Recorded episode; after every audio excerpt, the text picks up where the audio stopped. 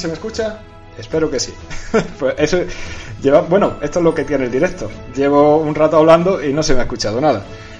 Así que, bueno, pues creo que voy a, empezar de nuevo. Eso es lo que yo quería al principio. Lo que he dicho al principio era que me dijerais si había problemas de sonido y veo que por el chat me habéis dicho que sí, que efectivamente hay problemas de sonido y no se me escuchaba absolutamente nada.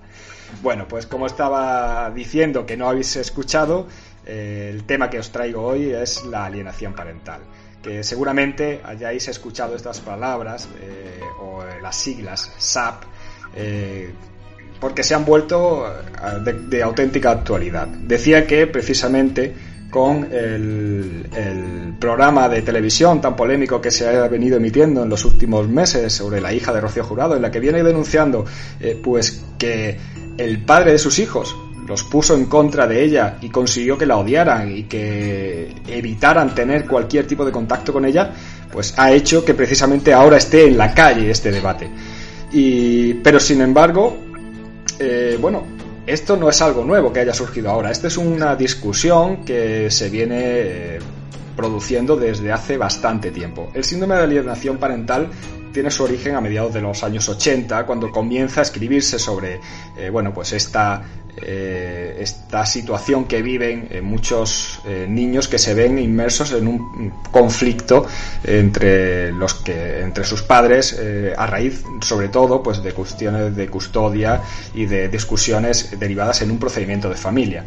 Eh, sobre esto, bueno, pues mm, aunque se empezó a escribir por un psicólogo norteamericano, eh, eso no implica que haya sido admitido por los profesionales de la medicina ni de la psicología, sino que mm, hay profesionales que defienden que existe y otros profesionales que lo niegan.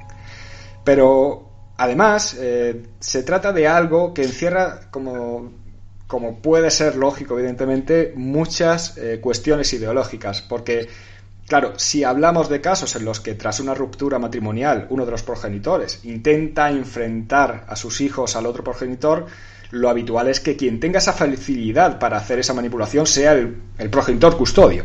Y ese, eh, bueno, pues la, actualidad sigue diciendo que es la madre la, que suele tener la custodia. Pero eso, evidentemente, eh, no implica por lo menos, eh, según la teoría tal y como está argumentada, que sea una teoría machista, algo que de contrario los que la niegan eh, argumentan, que estamos ante una teoría machista que solo busca atacar a la mujer y encubrir posibles malos tratos del padre o incluso abusos sexuales a los hijos.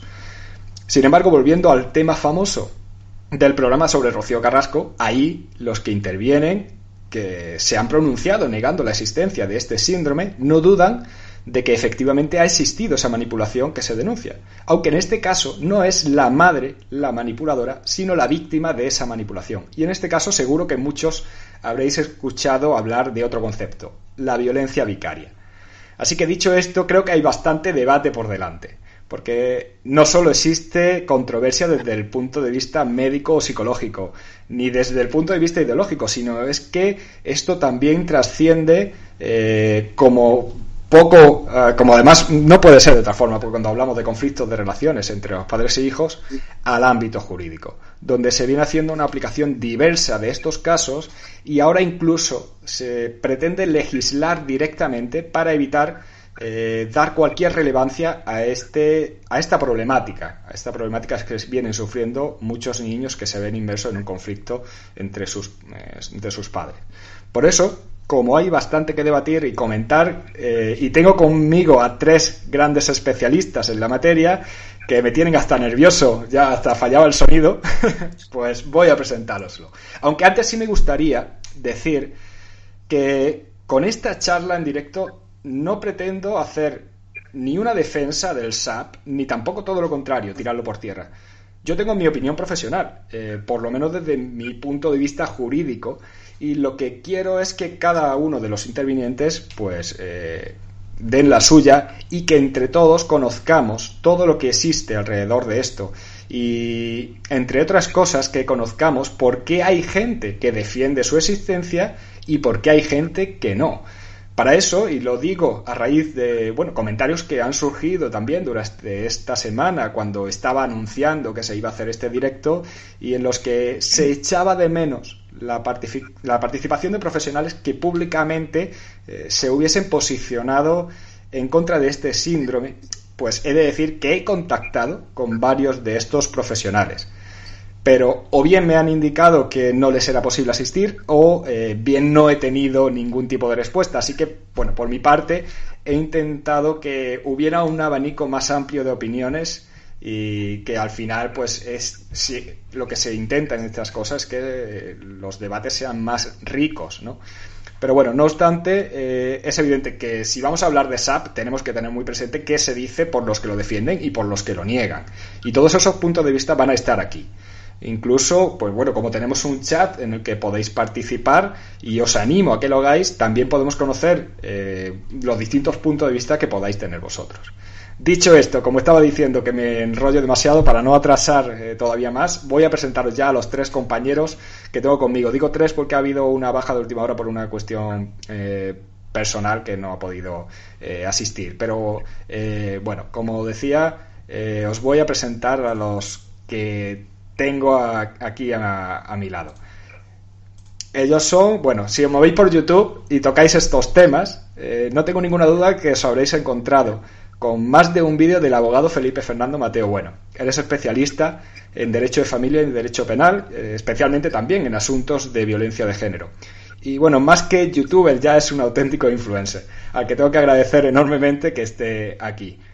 Eh, bueno, por otro lado, os tengo que presentar también a una profesional de la psicología que además está especializada precisamente en todo este asunto del síndrome de alienación parental, eh, sobre el que además acaba de publicar un libro llamado eh, Hijos alienados, cómo actuar cuando tu hijo ha sido manipulado, aunque tengo que reconocer que cuando contacté con ella por primera vez creo que aún no estaba publicado y no sabía realmente que estaba tan al caer ese libro porque realmente no sabía que iba a sacar ese libro. Pero bueno, ella es Arancha Coca y precisamente además, eh, coincidiendo con estas circunstancias, yo creo que es la mejor profesional que podemos tener aquí para debatir sobre esto. Y para finalizar con la presentación, pues eh, tengo que presentaros también a Antonio Carrasco, que es experta en igualdad y violencia de género y además es presidente de la asociación GenMat, eh, bueno, pues que es una asociación ¿Cómo, Antonia, cómo se, denomina la asociación? Asociación de Víctimas de la Ley de Violencia de Género. Atendemos a, hombres, hombres maltratados, a mujeres maltratadas y, sobre todo, también hay mujeres, ¿eh? pero sobre todo a hombres que han eh, sido víctimas de denuncias instrumentales. Para, pues con la inmensa mayoría y, sí, me atrevo a decir, la inmensa mayoría de, los hombres a los que hemos atendido eh, son hombres que estaban en un proceso de divorcio y que habían solicitado expresamente la custodia compartida. O bien ya habían presentado la demanda o bien iban a presentar la demanda y cometieron el error de comunicárselo antes a su mujer. Mm. Entonces, eh, esto es lo que tenemos. A, a, mí lo que más pena me da son las, las, las todos estos hombres maltratados que no tienen dónde recurrir. Eh, pero bueno, no es el objeto del, tema de hoy.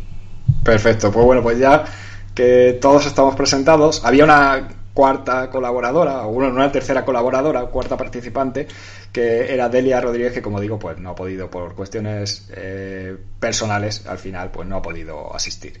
Bueno, pues hechas las presentaciones y visto además el título de este directo, que es Síndrome de Alienación Parental, Realidad o Ficción, pues lo primero que tengo que empezar es lanzaros esa pregunta. ¿Estamos ante una en realidad o no existe este pretendido síndrome de alienación parental? Ah, no sé, Felipe, por ejemplo, que te tengo el primero. Bueno, pues yo lo, primero que diría que, que es algo obvio que existe pero yo además lo voy a enfocar desde un lado que te voy a llevar la contraria. En mi opinión, esto no es una cuestión ideológica. Yo soy jurista y el derecho es prueba y el derecho se centra en los hechos. Entonces, este es un hecho, una realidad que nos encontramos día a día en los juzgados. Luego, más adelante, te diré por qué.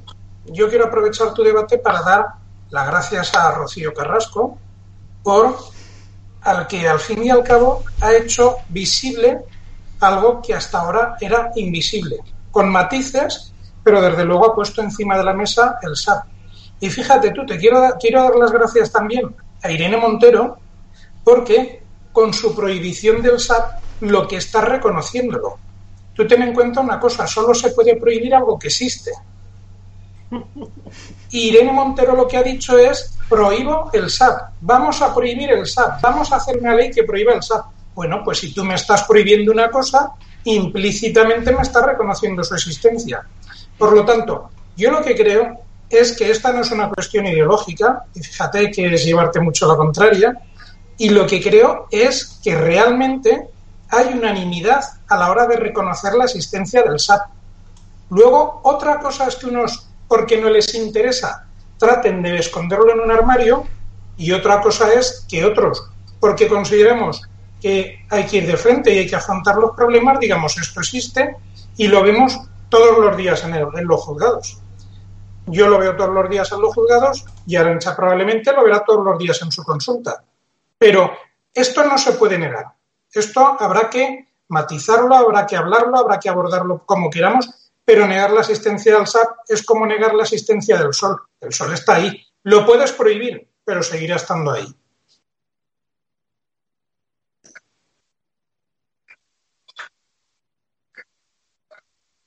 Como te tenemos aquí presente, ¿qué sería eh, el SAP? ¿Cómo se podría definir? Bueno, buenas tardes. Muchas gracias, Javier, por tu invitación. Muchas gracias, Yuris Firma. Bueno, pues ya que entramos fuerte y Felipe decía, decía que eh, va a llevar un poco su propia línea, me parece estupendo y además que sostengo todo lo que dice, pues yo también voy a intentar crear más polémica, pero sin pretender liarla más, sino esclarecer. Si hablamos de SAP, os diré que no existe. Si hablamos de alienación parental, os diré que sí que existe. Es decir, si somos técnicos y si dejamos a un lado conceptos divulgativos, si somos técnicos no deberíamos hablar de síndrome. Síndrome son todas aquellas patologías o trastornos indexados, recogidos en un libro sanitario que publica y propone la, la OMS como síndrome, como tal, no lo encontraremos en estos libros. Eso significa que tal fenómeno, hablando de evidencias, hablando de pruebas y por tanto de conductas o de síntomas, no existe. No. Como fenómeno existe, por lo tanto, podemos hablar de alienación parental. Y en ese sentido, muchos profesionales y de diversos sectores están de acuerdo. Yo he leído manuales, libros, artículos negacionistas de la alienación parental que en el último párrafo, y además es que siempre es igual, es el último párrafo, no empiezan por ahí, acaban ahí. Bueno, es evidente, dicen, es evidente que claro, claro que existe la manipulación y se puede manipular a un hijo. Así, ah, pues haber empezado así tu discurso. Con lo cual, como fenómeno de poder manipular un hijo en contra, para quitarle el afecto en contra del otro progenitor, creo que hay consenso. Que tal fenómeno esté tan avanzado en su estudio que permita llegar o obtener una métrica consensuada por parte de todo el ámbito científico, de manera que todos los profesionales de la salud puedan detectar síntomas claros, puedan detectar niveles leve, moderado, severo, y por lo tanto puedan eh, proponer medidas sanitarias en las mismas, hasta ese punto no está avanzado el estudio. Yo le pongo 10 años más. Pero venimos del 85. Garner habló en el 85. Hemos superado a Garner. Quizás en otro momento me gustaría hablar de ello. Ya no estamos en el punto de Garner, estamos en otro. Y dentro de 10 años estaremos en otro punto. Quizás y espero que esté tan avanzada, tan, tan avanzado el estudio de alienación parental que finalmente ya pueda ser indexado en una categoría propia se puede hablar de síndrome. Entonces, si somos técnicos, no hablemos de síndrome, de acuerdo, eso lo acepto. Y soy la primera que he publicado hablando de SAP, ¿vale? Pero si soy técnica, no debería hablar de trastorno, pero de fenómeno, desde luego, absolutamente sí. ¿Qué es? Es un proceso de desafecto. Cuando un hijo tenía un afecto, ese afecto es retirado.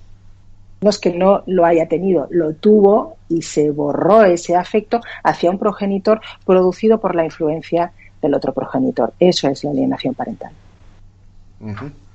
Antonia, no te he escuchado todavía. ¿Tú qué opinas sobre todo esto? Buenas, tardes a los tres. Bueno, yo me he quedado con lo que ha dicho eh, este Felipe eh, cuando ha dicho, no, es que eh, lo han reconocido, efectivamente, existe el síndrome de alienación parental. Bueno, las negacionistas, las que lo niegan, y ya veis por ahí por las redes sociales que hay un montón de gente, feministas sobre todo, que niegan que exista la, alienación parental, no solamente el síndrome, que Arancha tiene razón, no está recogido ni, recogido ni en el CIE ni en el DSM, pero la alienación parental en sí existe. ¿Por qué la niegan? Pues porque es que estas personas son precisamente alienadoras sociales. Entonces, ¿cómo van a reconocer lo que ellas son? alienación parental, alienación social es exactamente lo mismo. ¿eh? En el caso de la parental eh, va dirigida hacia el otro, el, otro progenitor, eh, utilizando a los niños, y en la social pues utilizan el feminismo para alienar a todo pichipata que se deje. Y creo que por ahí van un poco los, los tiros. Pero sí, a mí me ha sorprendido, ha hablado antes eh, Felipe, sobre el proyecto de ley, o, creo que ha sido tú, Javier, sobre el proyecto de ley, y a mí me gustaría leer. Concretamente, es nada, no, son dos trocitos enanos, eh, el, el, ah, el ah, proyecto de ley que está ahora, eh, va a entrar ahora en el Senado, está en fase de revisión en el Senado, ¿vale? Es el proyecto de ley orgánica de protección integral a la infancia y a la adolescencia frente a la violencia. Y en su artículo 10 bis, en el punto tercero, dice lo siguiente. Los poderes públicos tomarán las medidas necesarias para impedir los planteamientos teóricos o criterios sin aval científico que presuman interferencia o manipulación adulta. Arancha, ya no sirve lo de no decir SAP. Eh, como el llamado síndrome de alienación parental puedan ser tomados en consideración. Es decir, que no se puede tomar en consideración ni, la, ni el síndrome de alienación parental, ni la manipulación adulta, ni la interferencia. Bueno, también lo podemos llamar manipulación desvinculante. Fíjate que no han dicho nada de la manipulación, no se les ha ocurrido. ¿eh? Pero ¿qué mayor, reconocimiento, ¿qué mayor reconocimiento quieres ¿Qué mayor reconocimiento quieres cuando aparece en un texto legal? Está claro, Felipe, pero... ¿Qué mayor reconocimiento? Pero están pidiendo que no se tenga en cuenta. Es decir, ah, aquí ya sabes ya sabes cómo legisla esta gente. Pero ¿eh? ojo, ojo, lo están reconociendo. Sí. Desde el momento que dicen que no se tenga en cuenta, tú estás reconociendo implícitamente que existe. Que existe. Dices, existe. Pero como no me interesa que se reconozca o que se aplique en los juzgados, lo voy a prohibir. Y van con dos narices y te lo plasman en un texto legal. ¿Y ¿Qué mayor reconocimiento quieres? Sí, Felipe, y ahora vamos a la segunda parte. Es decir, vale, lo han reconocido, pero es que luego nos dicen que en el uh, se añade un apartado 4 al artículo 1 con la siguiente redacción. Agarraos que hay curva. Dicen, la violencia de género a que se refiere esta ley también comprende la violencia que con el objetivo de causar perjuicio o daño a las mujeres se ejerza sobre sus familiares o allegados menores de edad por parte de las personas indicadas en el apartado primero. El apartado primero son las parejas o parejas, maridos o exmaridos. Es decir, aquí en este proyecto de ley lo que están diciendo es, oye, que el hombre que, que diga que su mujer está liderando a los niños, prohibido, ¿eh? Ahora, si es la mujer que también hay mujeres que han sido eh, eh, cuyos maridos o maridos han alienado a sus hijos, por supuestísimo que también hay en menor medida, pero ya nos contarás tú, Arancha. Por lo menos yo hablo de lo que me llega a la asociación. ¿eh? En ese caso sí, en ese caso podemos utilizar la violencia vicaria, que no es ni más ni menos que la definición que os acabo de hacer en, este, en este apartado 4 del proyecto entonces, mm, ya me contaréis, ya me contarás, eh, Felipe y, y, Arancha, cómo vais a afrontar esto de cara a los informes que tengáis que hacer y Felipe de cara a la defensa que tengas que hacer cuando te encuentres con un hombre cuyos hijos han sido alienados. Hay un error que se comete o que cometemos muchas veces que es empeñarnos en usar determinados términos, términos que provocan un gran rechazo. ¿Cómo se puede llevar la cosa al campo que tú quieres llevarla sin nombrar determinados términos? Pues mira, voy a poneros un ejemplo. En una sala de vista, si tú hablas de una denuncia falsa, te miran raro, por decirlo de forma sutil. ¿Por qué? Porque oficialmente las denuncias falsas ya sabemos que no existen. Entonces, no usemos el término denuncia falsa, usemos el término denuncia instrumental, por ejemplo, que queda más elegante y escuece menos, pero al fin y al cabo estar diciendo lo mismo. ¿Qué pasa con el SAP? Pues bueno, que a veces nos empeñamos en hablar de SAP, SAP, SAP, pues bueno, hablemos de manipulación parental y punto. Y hablemos de otros conceptos que al final te los llevas a otro huerto diferente. Felipe, que no puedes, que está prohibido.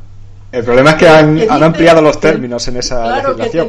bueno, pero afortunadamente una cosa es el texto legal y otra es que eh, lo que pasa en una sala de vistas y en un procedimiento judicial.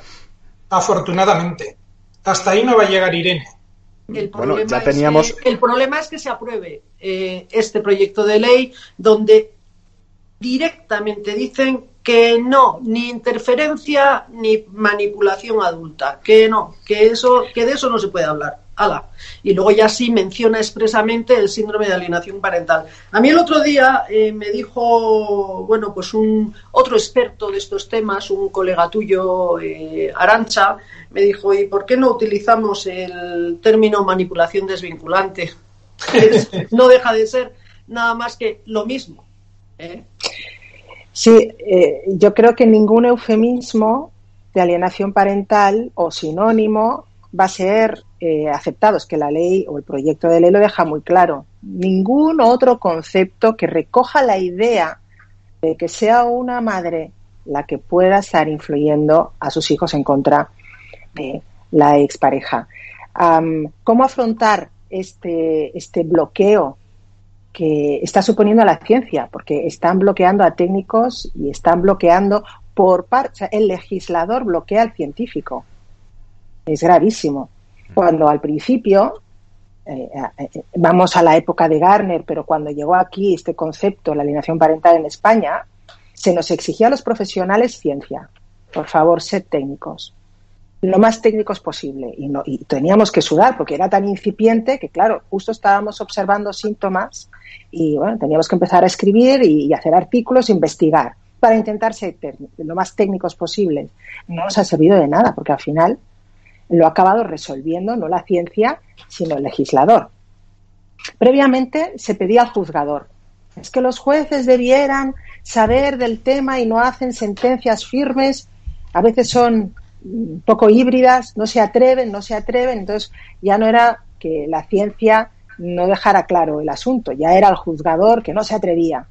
Ahora ya tampoco es un tema del juzgador, ya es un tema del, del legislador. Y el legislador bloquea a la ciencia, que a la ciencia le gusta dudar, no asevera de manera estricta, radical. La ciencia no puede ser radical, la ciencia tiene que abrir hipótesis.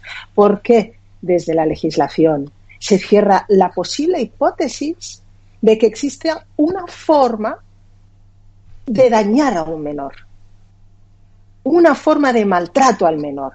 No, esta forma de maltrato al menor seguro que no existe. Años atrás se negaba que se pudieran abusar ¿no? sexualmente a los... Se negaba también determinados sectores. No, no. El abuso sexual a menores, no. La aberración, seguro que no pasa.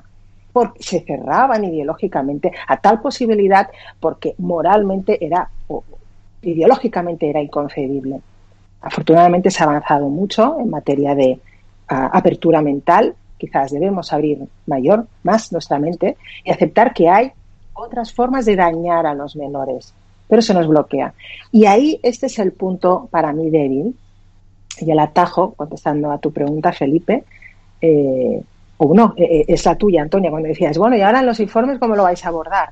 Primero, como dice este proyecto de ley, el fundamento científico. Porque dice, puedes recoger si quieres volver a leer, eh, cualquier tipo de síndrome o síntoma o forma sin fundamento científico. Ah, ya dan por hecho, ya dan por hecho que no hay fundamento científico cuando hablamos de este tipo de maltrato al menor. Es un maltrato al menor. Alguien puede decir, es un maltrato a la mujer, es un maltrato al menor, es la auténtica víctima.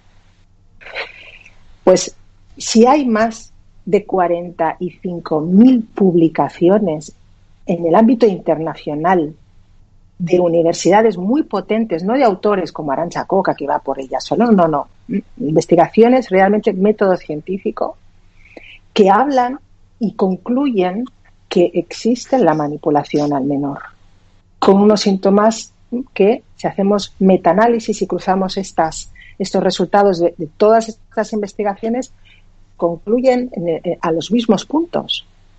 Eh, los fundamentos científicos los podemos citar Bibliografía y literatura a la hora de eh, argumentar eh, y motivar un informe eh, pericial, la podemos poner.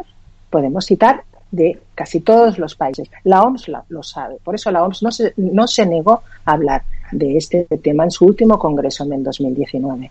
Nunca aceptaría en un congreso general hablar de alienación parental con usando el concepto alienación, no usó otro sinónimo. Se le propuso, me consta que se le propuso y dijo no, alienation. Pues venga, alienation. Jamás hubiera entrado a debatir algo que creyera que es, humo y que es una aberración en absoluto. fundamentos científicos, pongámoslo. ¿Cuántos, em, eh, ¿cómo se llama?, em, opinadores em, eh, o, consultores, mejor dicho, eh, de la ciencia se han usado a la hora de este proyecto de ley? ¿A, cuántas, ¿A cuántos consultores de la ciencia o de la psicología o de la medicina se ha consultado para hacer este proyecto? ¿Qué fundamentos científicos están utilizando para eh, proponer un proyecto así? A ver que me lo digan. No porque no me han llamado, no me tienen que llamar a mí. Hay, hay muchísimos más autores de renombre internacional. Entonces, ¿dónde están los fundamentos científicos que apoyen este proyecto? Ya que mencionan ¿eh? los eh, eh, tal palabra compuesta. Muy importante. Y segundo, y acabo, ¿cómo abordamos los informes o una evaluación? Vamos a dejar el informe. Una evaluación de un posible caso de alienación parental, si no podemos hablar de alienación parental ni usar otros nombres. Pues como los investigadores, porque hay, a la hora de evaluar eres un investigador del caso, debemos trabajar, que es poniendo la alienación parental o la posible manipulación, descartándola, convirtiéndola en hipótesis nula. Es decir, debemos intentar explicar el caso con cualquier otro tipo de afectación. Y cuando probemos que no se explica lo que está sucediendo por otro tipo de afectación, le diremos, señoría, lo explicaríamos, si es un informe, ¿eh? es un informe, señoría, lo explicaríamos de otra manera, porque con hipótesis A, B, C no lo puedo explicar. No puedo explicar de esta manera por qué estos menores se niegan a ver a su progenitor, pero lo podría explicar de otra. Pero no se puede, pero desde luego algo más está sucediendo. Yo creo que ese juzgador, y sabemos que los casos de alienación parental son duros ¿eh? y se, a veces se sedimentan en determinadas mesas eh, judiciales ¿eh? porque son muy duros de abordar judicialmente ya para el propio juzgador. Ya sabe, ya entiende. Pero desde luego, ¿cómo directamente hablar de alienación parental? Bueno, es que eso no se me ocurriría aunque me lo dejaran hacer. No, por ahí no. Yo soy la primera que no quiero decir este es un caso de manipulación. Es, la hipótesis que, quiero dejar para el final, la última. Y si la puedo falsar, mejor. Si lo puedo explicar de otra manera lo que está sucediendo, mejor. Pero ¿qué pasa cuando no lo podemos explicar de otras maneras? Claro, porque ahí, Arancha, estabas hablando de, bueno, de que estamos ante un verdadero maltrato al, menor.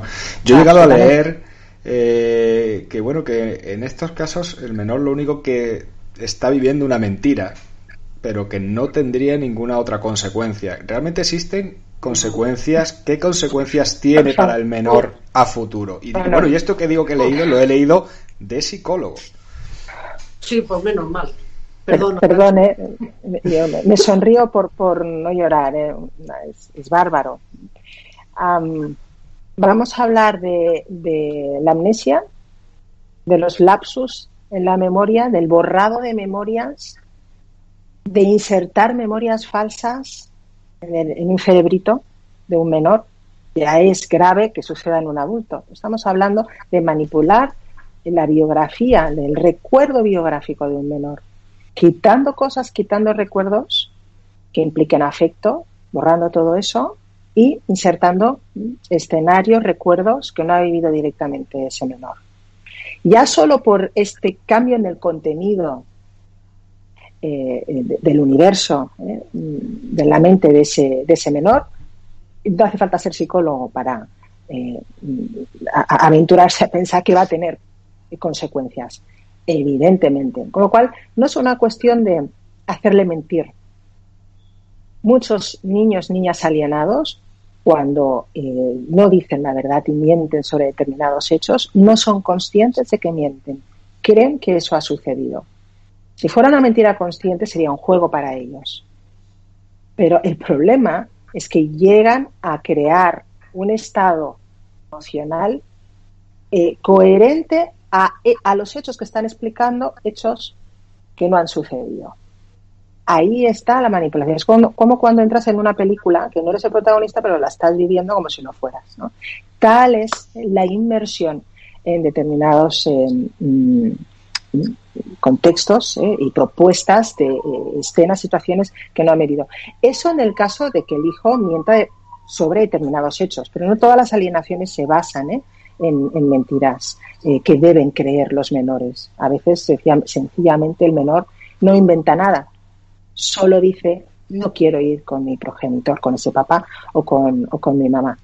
Solo dicen no quiero. No, no mienten en, porque me hizo tal o me ha tocado aquí, no, sino o me ha pegado, eh, no quieren. Eh, por lo cual también no, no, no, quiero abordar, sería largo, pero no todos los hijos manipulados presentan los mismos síntomas. Eso hace complejo la alienación parental y por eso todavía no puede ser indexada, porque la complejidad a la hora de sacar síntomas, porque no todos, no es como la gripe, de la gripe todos la pasamos igual, ¿no?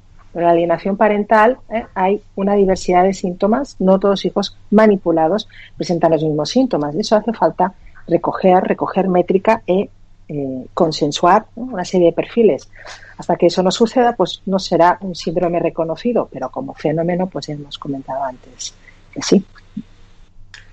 Yo quería añadir algo algo a todo lo que tú has dicho, Arancha, y lo que quería poner era una serie de ejemplos que a mí me llegan a la asociación. Ayer mismo me llegó uno, me llegó un vídeo de una niña que acaba de comenzar a ser manipulada eh, eh, por la madre en este caso. También me llegan casos donde los niños están siendo manipulados por el padre. Yo ¿eh? porque como estamos en esta sociedad tan, tan polarizada, pues, eh, pues hay eh, personas, hombres, que niegan que los hombres alienen, luego están las mujeres que niegan que ellas alienen, y no, aquí hay, nos llega de todo.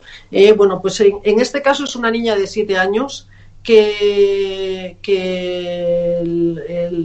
bueno, la madre ha denunciado una, una serie de barbaridades terribles. Yo es que conozco a la madre, al padre, a los niños, y desde hace años, además, desde que se divorciaron. Pero bueno, ha ocurrido una cosa entre medias y es que el papá eh, se ha ido a vivir con su nueva pareja y parece que no le ha gustado mucho a la madre. Y entonces, pues se ha empezado a manipular a los niños. Estaban en una situación de custodia compartida, de mutuo acuerdo, o sea, estaba todo que funcionaba sobre ruedas hasta que se ha ido a vivir con una nueva pareja. Ahí ya se lió después de cuatro años divorciados. ¿eh? Y bueno, pues el caso es que la niña, entre las cosas que denuncia, bueno, le dio un ataque de nervios, no sé qué, la madre la llevó al, al hospital y entre las cosas que denuncia, bueno, malos tratos por parte del padre, que le gritaba, que no sé qué, y que sobre todo le gritaba cuando no ponía la lavadora. Perdonad que me ría porque es que la niña tiene siete años, pero es que me mandaron un vídeo eh, eh, hace dos días. Me enviaron un vídeo donde a la niña eh, se le oye decir, le, replica el padre en ese momento y le dice, pero hija, ¿cómo puedes decir que, yo te, grito porque no pones la lavadora? Pero si tú no sabes ponerla, mi amor, y jamás te has puesto a poner la lavadora y, y jamás te he pedido yo que pongas la lavadora. Y entonces la niña ahí se le vio. La niña dijo, a mí no me digas lo que tengo que decir, porque yo sé perfectamente lo que tengo que decir. En el plan de, mm, no, perdón, porque yo tengo capacidad más que suficiente para decir lo que tengo que decir. Una niña de siete años dice capacidad más que suficiente. A mí eso me suena un poco raro, no sé, Arancha. ¿A ti te suena raro o a lo mejor es que yo ya hace mucho tiempo que no estoy con niños de siete años? Bueno, ahí la frase mm, que es común, eh, casi se puede decir que es un síntoma común de los hijos hijas manipulados, que es nadie me ha dicho lo que tengo que decir. Esto lo digo porque lo pienso yo, eh, que es el fenómeno, se llama fenómeno del pensador independiente. Efectivamente. Entonces, uno de los síntomas es pensador independiente. Ya cuando pone así el perito, dices, bueno, está reclamando que nadie le ha dicho lo que eh, tiene que decir. Algo muy extraño, porque generalmente cuando nadie nos dice lo que tenemos que decir, no solemos decir nadie me ha dicho lo que tengo que decir. Justamente que lo digas ya es muestra de que alguien te ha sugerido, ¿no? Eh, esto lo has dicho tú, ¿no? Con lo cual ya se ha insertado la idea de que es importante que ella dé credibilidad y deje a terceras personas de lado ¿eh? en nuestro discurso más autónomo, más, más genuino, podríamos decir así, no solemos decir hablo y nadie me ha dicho lo que tengo que decir. Suele ser ¿eh? que en sus variantes, ahí encontraríamos una, Antonia, en el caso hipotético, dejemos siempre, hablemos siempre de hipótesis en los casos, ¿no? De que se tratara de una manipulación, ese sería un elemento muy remarcable a tenerlo a tener en cuenta. ¿eh? Yo sé lo que tengo que decir, nadie me dice lo que tengo que decir ¿eh? y lo tengo claro, además. ¿no? Un indicio. Eh, perdona, perdona. No, no. un, indicio, un indicio precisamente de que hay SAP, un niño puede estar manipulado, es cuando usa un lenguaje que no es propio de su edad. ¿eh? Y esto lo vemos. Pero volviendo a la pregunta que hacía Javier de si esto del SAR deja secuelas, yo sí que quiero decir varias cosas. La primera, las dos figuras más importantes en la vida de cualquier persona y sobre todo de un niño son su padre y su madre. Uno le aporta unas cosas, otro le aporta otras y los dos son los que le ayudan a crecer sano y equilibrado. Un niño al que le falte una de esas figuras puede crecer, no hay ningún problema, es igual que si le falta un brazo o una pierna, crecerá, ¿eh? pero le faltará ese brazo, esa pierna. ¿Cuándo se ven esas secuelas que dejan? Yo tengo la suerte o la desgracia de que los divorcios que llevé hace 20 años, hace 15 años, los niños de los divorcios que yo llevé hace 20, 15 años, hace 10, ya son mayores de edad, algunos tienen veintitantos años, algunos tienen treinta. Pues bueno, los primeros problemas, las primeras secuelas que te encuentras son problemas de relación. Con sus progenitores, muchas veces con ambos. Con el que ha sido con el que ha cortado el contacto y con el que lo ha alienado a él. Pero luego te encuentras problemas de relación con sus iguales, problemas de relación con sus parejas. Y en los casos más extremos, y yo ahora, por ejemplo, recientemente he estado en contacto con un chaval que ahora tiene 33 años, acaban en tratamiento psicológico, tratamiento psiquiátrico con auténticas patologías diagnosticadas. Entonces, las secuelas son tremendas. ¿Por qué? Pues porque estos niños llega una vez, llega un momento que se dan cuenta de lo que han hecho con ellos y se rompen. Hay niños que quizá nunca llegan a darse cuenta de lo que han hecho con ellos realmente y digamos viven en esa mentira y paradójicamente vivir en esa mentira es lo que les salva y hay otros que precisamente al descubrir todo lo que han hecho con ellos es cuando se rompen y muchos de ellos curiosamente acaban sin tener relación con el progenitor que los ha alienado. Y esto es algo que también he visto ya con frecuencia. Es más, conozco varios casos especialmente curioso, es curioso, de niñas que han llegado a los 18 años, han cumplido la mayoría de edad y le han dicho a su madre, oye, ahí te quedas, me voy a vivir con mi padre. Curioso, ¿eh? Pero las secuelas son de todo orden y principalmente a nivel de relación. Y añadiría, Felipe, eh, no solamente con, dejan de convivir o de tener relación con un progenitor, sino todo el entorno de ese progenitor. Claro, es que estamos aquí hablando, estamos aquí hablando de el SAP como rechazo al progenitor, ¿no? ¿no? Pero hay que tener en cuenta que rechazo al progenitor y a toda una rama familiar, sea la paterna o la materna. Sí, bueno, los niños alienados, de esto puede hablar con más propiedad Arancha que yo, yo hablo de, empirismo, lo que veo. ¿eh? Los niños alienados empiezan a, rechazar primero y a, no respetar y a no, a, no tener como autoridad al padre objeto de la alienación, eh, pero luego siguen, eh, si por ejemplo eran pequeños, cuando llegan a la adolescencia, eh, empiezan a no respetar a los profesores, a no respetar al padre alienador, a no respetar ni a la policía. Mirad, yo me encontré con un, chaval que tenía 20 años y había sido alienado, en este caso por la madre de nuevo, eh, y me, me lo confesó después de una conferencia, de una charla que dimos ahí, me lo confesó y me dijo, mira, yo, yo he sido alienado por mi madre con 12 años y me estuvo explicando cómo empezó todo. Empezó con una denuncia eh, falsa de malos tratos. Eh, la madre le amenazó al padre 30 veces después de aquello que pues se quedó en nada, obviamente, porque era mentira.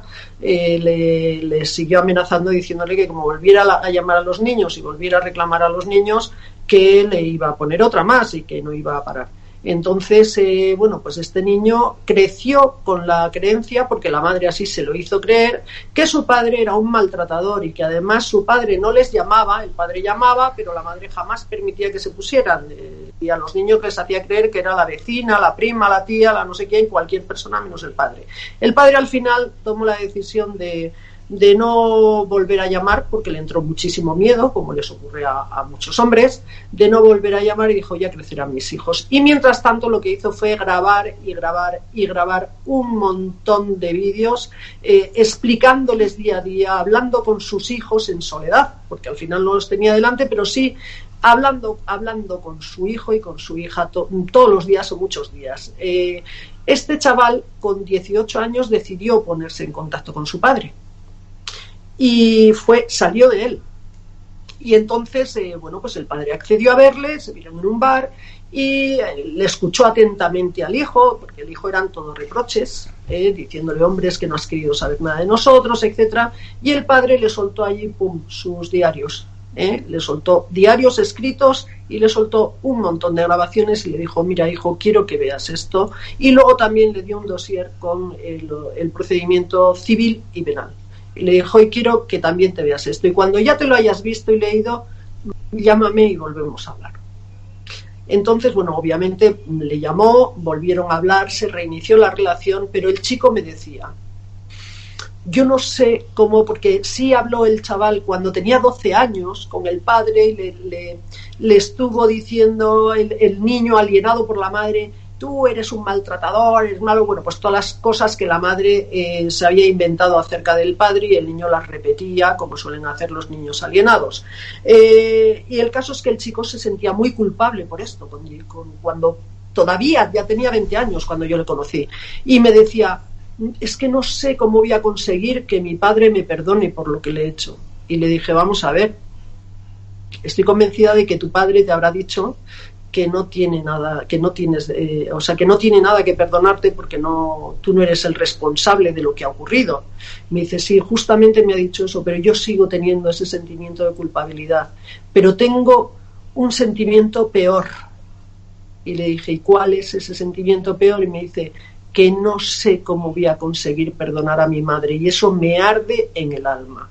Y, yo le respondí y, creo que le ayudó porque después, eh, tiempo después, me llamó y me dijo que le había servido mucho. Eh, le dije, pues mira, mm, eh, los padres primero no los elegimos, ella lo ha hecho lo mejor que ha sabido o que ha podido. Mm, si ha habido cosas que te han hecho daño, probablemente no era consciente, ahí nos hablarás tú, Arancha, de este punto, eh, probablemente no era consciente del daño que le estaba infligiendo y desde luego yo la perdonaría por un motivo puramente egoísta. Eh, es la madre que te ha tocado, tienes que seguir relacionándote con ella por un sencillo motivo y conciliarte con ella y perdonarla, porque si no vas a ser incapaz de tener relaciones de pareja sanas con ninguna mujer. Y ahí empezó el capítulo 2 y me dijo, es que no, no hay forma, es que tengo conflicto con las chicas, eh, es que yo no me siento bien por dentro y tengo problemas con ellas.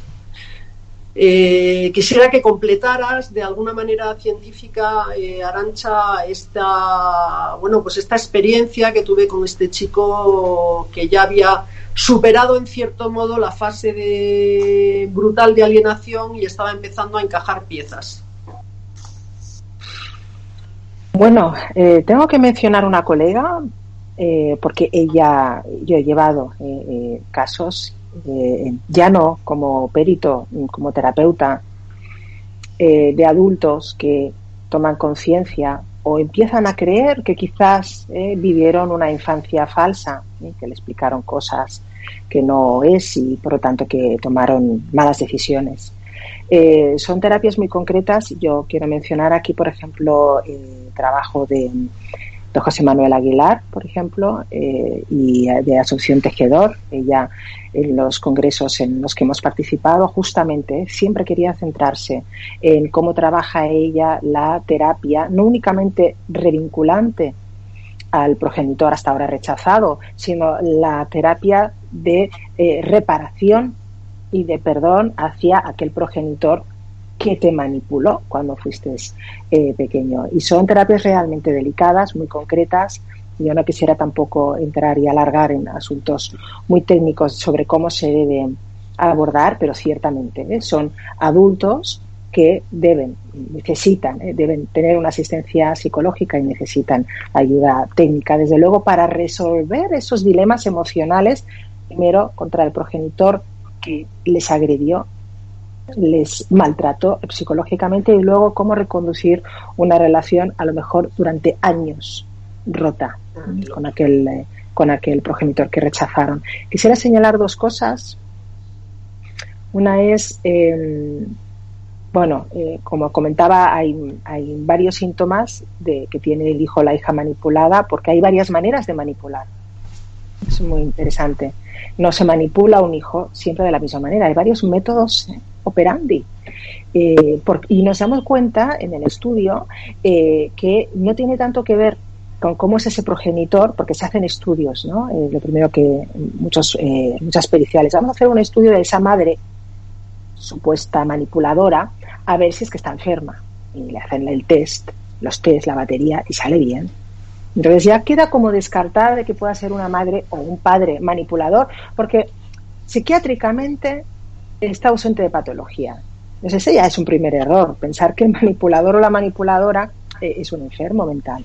No, hay que buscar más bien en cómo se relaciona con ese hijo o esa hija, con lo cual hay que hacer un estudio sobre su estilo de crianza. Y en los estudios recientes nos estamos dando cuenta que según cómo se relacione con ese hijo o hija, según su estilo de crianza, tenemos al menos dos tipos de hijo manipulado. El inhibido y el rebelde. Pues bien, es el rebelde el que presenta esos síntomas tan claros que bien comentabas, Felipe, cuando son capaces de volverse contra cualquier tipo de autoridad, eh, eh, empezando por el propio progenitor que le manipuló. Es decir, al final el manipulador eh, eh, eh, vive las consecuencias de aquello que ha creado. Pero no todos los hijos manipulados lo hacen, especialmente los que son rebeldes. Y son el manipulado, el hijo manipulado rebelde, que es el agresivo, es el que es violento con los progenitores, fue violento con el progenitor que rechazó, luego es violento también con el progenitor que lo manipuló y es violento también con otros adultos, tiene problemas en la escuela, generalmente pues tiene problemas de predelincuencia, etcétera, Tiene graves problemas con la autoridad. No todos los hijos manipulados son así, hay hijos manipulados que son un encanto. Además que el, perito lo dice así, no tiene ningún problema. Va, va a la escuela, su rendimiento escolar es mejor que nunca. Incluso ha mejorado gracias a que no tiene contacto con aquel progenitor. Con lo cual, señal de que le convenía no tener contacto con aquel progenitor. Entonces tenemos el, hijo manipulado que incluso parece que su vida es mejor si no tiene contacto con ese progenitor. Entonces hay que ser muy sutil, hay que ser muy técnico. por eso soy muy exigente en los informes periciales me da mucha rabia eh, como colega, eh, lo digo de, de, otros peritos, cuando en una frase no dicen no se ven indicios de manipulación. Y digo, no, no me lo pongas en una frase. Explícame cuáles son esos indicios que esperas ver y que no ves para hacer esa afirmación. Explícame cuáles son esos indicios que no ves Explícame cuáles son esos síntomas que tú has intentado buscar y que no has encontrado. Yo te acepto que no estén, pero escríbemelos. Entonces, hay que ser realmente insidioso y ser muy detallista para no descartar tan libremente eh, que, haya, eh, o, al contrario, eh, poner en una frase que haya ausencia de manipulación, cuando justamente estamos viendo que los síntomas pueden cambiar, no siempre son los mismos de los hijos manipulados. Y por último, y aquí ya lanzo, quisiera lanzar otro tema, más allá, como decías, Felipe, de que esto no es un, un debate ideológico entre hombres y mujeres y viceversa. Perdonadme el, mal, el mal chiste. Eh, ¿Qué hacemos con los casos de manipulación de parejas homosexuales? Ah, no existe, ahí no existe. Solo estamos contemplando la pareja heterosexual. Perdonad, hay casos y además son, son los más duros. ¿eh? Ya les voy a decir por qué. Los casos de manipulación en parejas homosexuales son los más duros que yo al menos me encuentro. Porque eh, tanto en el caso de dos hombres como en el caso de dos mujeres, eh, uno es el donante. Entonces, en los casos de separación litigioso, el que ha sido donante se arroga la exclusiva de la maternidad, toda la paternidad. Y os podéis imaginar qué mensajes lanza a los hijos diciendo que biológicamente aquel o aquella no es el padre o la madre eso es durísimo, porque además ya cega eh, cualquier vínculo, incluso biológico. Mm. Porque el, padre o madre biológico solo es uno. Entonces, ahí se, eh, se suman nuevos argumentos en cuanto a la manipulación. Os podéis imaginar eh, qué daño, qué, maltrato psicológico, usando además este tipo de argumentos, usando el método de concepción ya como argumento para cegar ese vínculo y existe eh, también la manipulación en, en, casos de parejas homosexuales. Y ahí, ¿cómo se entiende eh, el tema ideológico? Eh, hombres, mujeres contra la mujer. ¿Y si son dos mujeres? ¿Cómo lo resolvemos? ¿Y si son dos hombres? ¿Cómo lo resolvemos ideológicamente? ¿Cómo aplicamos este nuevo proyecto de ley? Pues has abierto un debate, un melón muy delicado porque además, si hacemos analogía con lo que pasa con la Ley Orgánica 1-2004, resulta que, por ejemplo, la Ley Orgánica 1-2004 de medidas de protección integral contra la violencia de género, en teoría está para proteger a las mujeres, pero eso es mentira porque no protege a todas. ¿Y a quién deja fuera de ahí? Pues deja a muchas, pero entre otras deja a las mujeres lesbianas que sufren violencia a manos de sus parejas. Entonces, nuevamente nos encontramos con que hay tanto empeño en proteger a la mujer que se deja sin proteger a muchísimas mujeres y a muchísimas personas y a muchísimos colectivos. Entonces, ya si al tema del SAT le añadimos el componente de parejas homosexuales, ya te digo, apaga y vámonos. Porque eso en los juzgados de familia entran en colapso, colapso total. Ya ahí sí que ya no saben ni qué hacer. Y desde luego la manipulación es tremenda desde el momento en que a un niño se le dice es que el otro ni tan siquiera es padre, madre biológico tuyo, es que no es nada. Y objetivamente es que no es nada. Realmente es muy diferente. Pero claro, y a nivel de juzgado yo creo que no saben ni cómo abordar eso. Porque además hay otro matiz, que cualquier cosa que haga o deje de hacer un juez o un perito, etcétera, cuidado que se te puede echar un lobby que no veas encima. Con lo cual, entre comillas, hacer justicia desde el miedo es muy complicado, ¿eh? Yo no, yo no tengo ningún interés, no envidio a los jueces, los admiro bastante y no tengo ningún interés en administrar justicia porque en algunas cosas es terrible. Ponte en el pellejo de un juez en un caso como el que has planteado. Menuda patata caliente. Una sugerencia.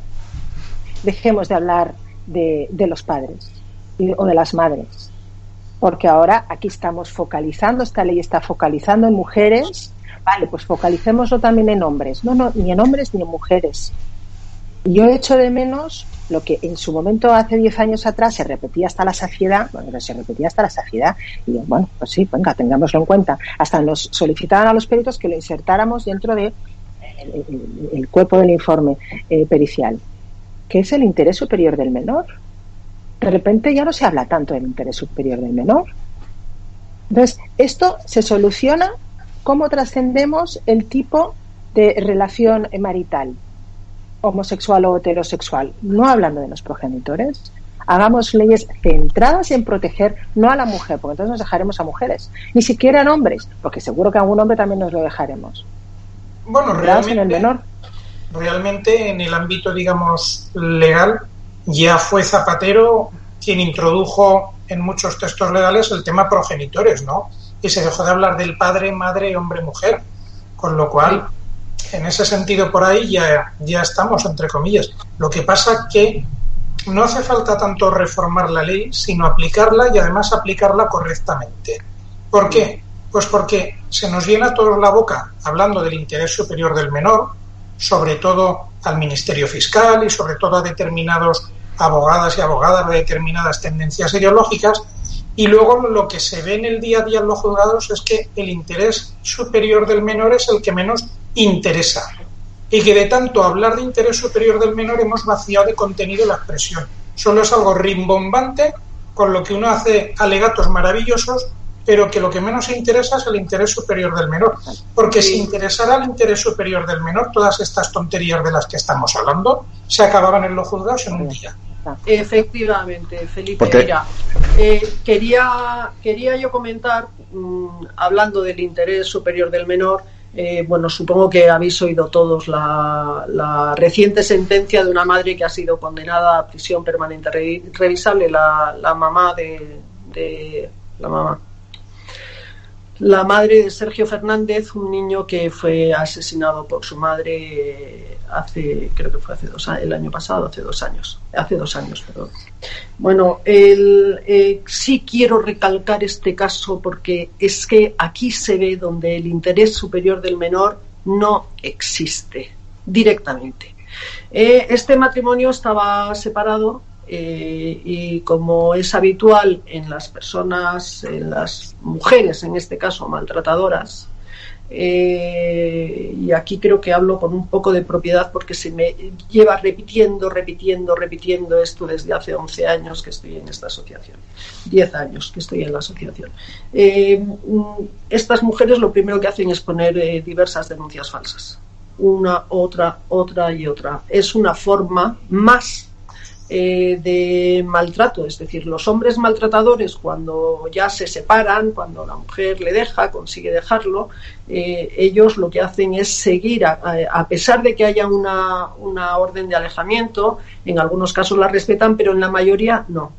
Eh, no respetan esa orden de alejamiento y siguen acosando a, a esa mujer a la que han estado maltratando dentro de la relación. Y sin embargo, las mujeres maltratadoras eh, lo que hacen, tienen una herramienta magnífica que, se llama poner una denuncia instrumental o falsa o fraudulenta o infundamentada, es que me da igual como la queramos llamar, una y otra y otra y otra. ¿Qué es lo que hizo esta buena señora, eh, la madre de Sergio, que acabó matando a su hijo? Bueno, este hombre puso como 10 denuncias eh, contra esa mujer porque estaba maltratando al niño, porque ya había advertido de que ese niño o era suyo o no era para nadie. Ya estaba bum, bum, bum, diciendo, como, no, como le den la custodia al padre, este niño no va a ser para nadie, ni para él ni para mí. Entonces, este hombre denunció y denunció hasta que nadie le hizo caso. En la Guardia Civil, pues una de las veces que el niño llamó al padre y a los abuelos, en un momento que pudo, de la, eh, estando con la madre, mm, papá, papá, que me va a matar, papá, que me está pegando mucho, ayudadme, ayudadme. Bueno, se llamó a la Guardia Civil, llamaron a declarar al niño y la Guardia Civil por escrito dijo que había sido una rabieta del niño, que no, a ver, que no era para tanto. Ese niño está muerto, ¿eh? lo repito. Eh, eh, después se pasó a los servicios sociales y sí, los servicios sociales actuando, actuaron como dos semanas después de haber fallecido el niño, le mandaron una carta a los abuelos, imaginaos el dolor, ¿eh? yo, sé, yo sé el significado, yo sé lo que es que se te muera un hijo, yo tengo una niña en el cielo, sé la dureza qué significa eso. A los abuelos les llegó una, una carta de los servicios sociales citándolo eh, por el tema del maltrato a su nieto ya fallecido. Imaginaos el tiempo que pasó, es decir, no se hizo nada. Y lo que más me escoció en todo este procedimiento, que he hablado con, con, Sergio Padre, eh, eh, que me pareció brutal fueron las declaraciones del presidente del Tribunal Superior de Justicia de, de, de Andalucía, diciendo que, bueno, pues que ellos, vamos a ver, que ellos, en lo que respecta a, la violencia de género, ellos habían actuado con la celeridad necesaria. Es que ya me parece insultar al, al padre, insultar a toda la población cuando resulta que no se trataba de un caso de violencia de género. Es decir, el tipo se quita el muerto de encima diciendo, oiga, que nosotros lo hemos hecho muy bien, pregúntenle a otros. ¿eh? Si Fiscalía no ha actuado, pues ellos verán. Y encima se permite decir que quizá el padre se sienta un poco desamparado, un poco, un poco desamparado, que ha matado a mi hijo porque ustedes no han hecho lo que tenían que hacer, que ustedes han actuado de una manera con mucha celeridad en cuanto que ella puso una denuncia o las que le dio la gana de poner por violencia de género, pero que yo puse 10 y nadie, nadie me amparó, nadie amparó a mi hijo. Y yo como adulto mi deber era protegerlo. ¿Os imagináis ese padre cómo se tiene que sentir? que ha hecho todo lo necesario por la vía legal, por la vía legal, todo lo que había que hacer. Y nadie ha impedido que esa mujer matara al niño. Interés superior del menor, Arancha. Bueno, hablando del interés superior del menor, eh, claro, eh, lo que tenemos que tener claro es que eh, esa manipulación damos por hecho de que no es una nada abstracto, es algo que está ahí, que existe, que hay padres o madres que manipulan a los niños. ¿Cómo casa en mantener ese interés superior del menor, que es el que tenemos que defender, cuando no se permite, conforme, por ejemplo, esta nueva ley o la, o la guía que había del Consejo General del Poder Judicial, que pueda ser un motivo eh, para modificar una, pues un régimen de custodia, un régimen de visitas o eh, el hecho de que pueda haber una manipulación. ¿Cómo podemos eh, denegar o prohibir usar esa manipulación cuando tenemos por otro lado que defender ese interés superior del menor. Yo es una cuestión que no termino de entender. Es que no son cuestiones totalmente contradictorias. Es imposible que a un menor al que se le está manipulando no entendamos que haya eh, que adoptar ninguna medida para defenderlo. No únicamente no se, se desampara al menor, desamparo legal. Es que se, desampara al profesional, porque eh, todos los que trabajamos en, desde nuestro eh, sector concreto conocemos profesionales eh, sociales, eh, de intervención social o sanitarios, médicos, pediatras, eh, psicólogos, terapeutas, que tienen casos de manipulación y te lo dicen y no saben cómo actuar. O sea, cierran este tipo de proyectos, cierra la esperanza, la ayuda, esperanza queda así como muy abstracto, muy bucólico, la ayuda práctica a profesionales que necesitan y están solicitando herramientas, medidas, algunas legales, que les permitan hacer determinadas propuestas y no pueden y saben y porque a muchos hablan y estoy hablando de sectores públicos, ¿eh? No estoy hablando aquí de bueno de privados, de parte, no, los públicos, servicios sociales públicos, eh, la Dirección de, Atención a la Infancia, cada comunidad como se llame, eh, que tienen casos y saben, porque indagan, ¿eh? y al final llegan a la conclusión y dices que tenemos un papá o una mamá tóxicos, tóxicos, que están intentando manipular y secuestrar realmente a los hijos en contra de la otra parte. ¿Qué hacemos? ¿Qué podemos hacer? Lo sé porque acaban consultando a privados. A mí mismo me han consultado profesionales públicos, ¿no? Em, entonces, al final dices, no, no son unos ineptos. Saben y al final son capaces de ver. No todos, Antonia, no todos, Antonia. Eh, no, no, no, no estoy diciendo todos. Digo, pero, eh, pero faltan. Si te están preguntando, si te están preguntando, eh, mi pregunta es, ¿acaban plasmando eso en los informes? Ahí está, ahí está, muy bien. Al cabo de unos años, esa es la gran pregunta, al cabo de unos años o de un tiempo, sí, ya sabemos que no van a empezar, en el primer informe no lo van a decir. Pero cuando no avanza el caso y en alienación parental es muy común que se cronifique la alienación, que eso es que nunca se acaba de hacer esa visita. Ese, padre o esa madre no acaba, pasa el tiempo y sigue sin eh, eh, producirse la visita, se cronifica, lo que llamamos una cronificación del caso, ¿no? Entonces, claro, al final, y, acaban eh, entrando nuevos profesionales, ya no es el psicólogo de parte, ya no son los equipos psicosociales, ya intervienen servicios sociales, ya intervienen determinados servicios de urgencias médicos, ya intervienen muchos profesionales, claro, al final servicios sociales acaba diciendo, bueno, es que nos encontramos y lo plasman, lo que pasa que ha pasado mucho tiempo. Pero ya no, ya la cuestión ya no es que lo plasme, incluso el propio progenitor dice, ya me da igual que lo pongan en informe o no. ¿Cómo veo a mi hijo? ¿Cómo saco a mi hijo de esta rueda? Entonces, si ya tenemos una ley que dice no vamos a hablar ni a tratar nunca de este supuesto, este supuesto no existe, ¿qué intervención, qué medidas estamos aportando ya no a los, a los progenitores, ya no al menor, interés superior del menor, a los profesionales que nos están atendiendo? Sectores públicos. Esa es la gran incógnita. Entonces, la, la gran pregunta que haces, Javier, de cómo vamos a casar eso desgraciadamente no lo vamos a poder casar, es, se va a ampliar el problema, no se va a erradicar este tema con una ley así, se va, se va a engrandecer el, problema. El gran problema, el gran problema que tenemos en esta materia, y en mi opinión, es que la mayoría de los profesionales no se mojan. La mayoría de los profesionales no se quieren complicar la vida. Y entonces va pasando el tiempo y el, el mayor problema que hay en el SAT es el paso del tiempo, porque llega un momento que ya es tarde. Yo un día tuve, yo tuve un asunto que lo terminé hace un par de años, terminar entre comillas, que llegamos al final a la audiencia provincial y la sentencia de la audiencia provincial es demoledora, crucifica a la madre. Dice la madre ha obstaculizado la relación paterno-filial, la madre tal, la madre cual, la madre esto, la madre aquello y al final concluye, pero dada la edad de los menores, que se quede todo como está.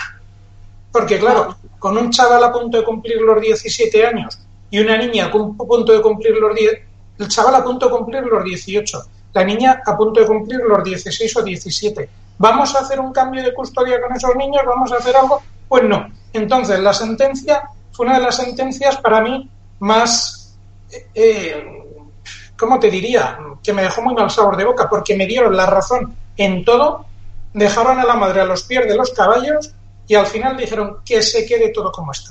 El gran problema que tenemos, mira, para resolver estos problemas solo hace falta ganar de trabajar y solo hace falta eh, trabajar sin miedo.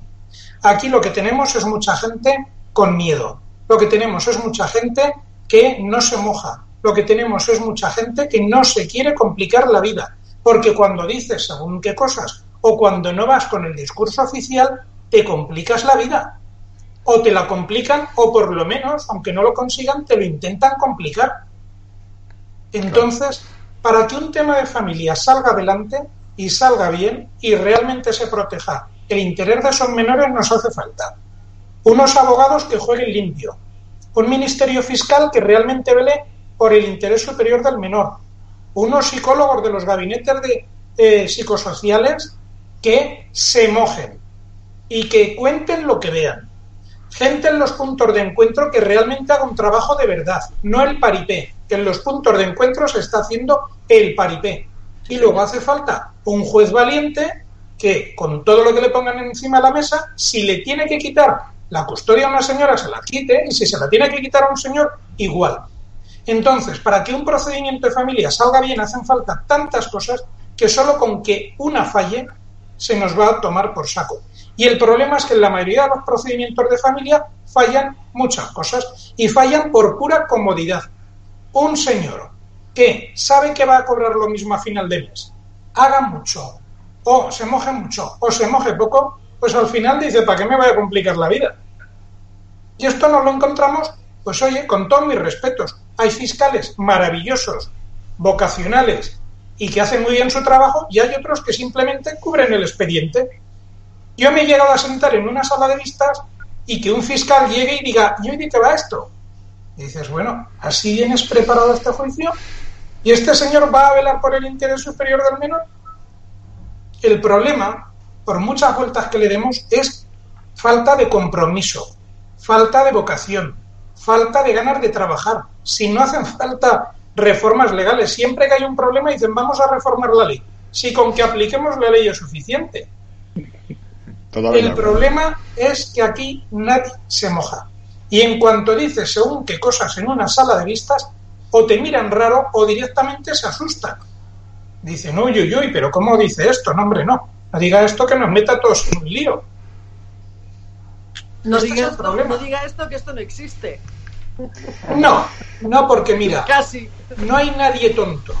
O sea, cuando llegamos a una sala de vistas, los que están allí, ninguno es tonto. ¿eh? Ni un juez es tonto, ni un fiscal es tonto, ni un abogado que llega allí es tonto. Ah. Todos sabemos lo que hay. Otra cosa es que haya abogados que les interese un determinado juego, otra cosa es que haya fiscales que no se quieran mojar demasiado, porque hay que tener en cuenta una cosa, la fiscalía es un órgano jerarquizado, obedecen órdenes. ¿eh? Y luego otra cosa es que, que haya jueces que no se quieran complicar la vida. Porque sí, sí, al final lo que te das cuenta es que un juez tiene mucho poder. Un juez, mira, puede embargar tu patrimonio, te puede quitar a tus hijos, te puede meter en la cárcel. Y sin embargo, están atados de pies y manos. Para empezar, no pueden hablar, no pueden opinar, y cuidaditos en qué cosas digan. Y si quieren promocionar, pues que procuren no moverse demasiado, porque si no, no promocionan tampoco.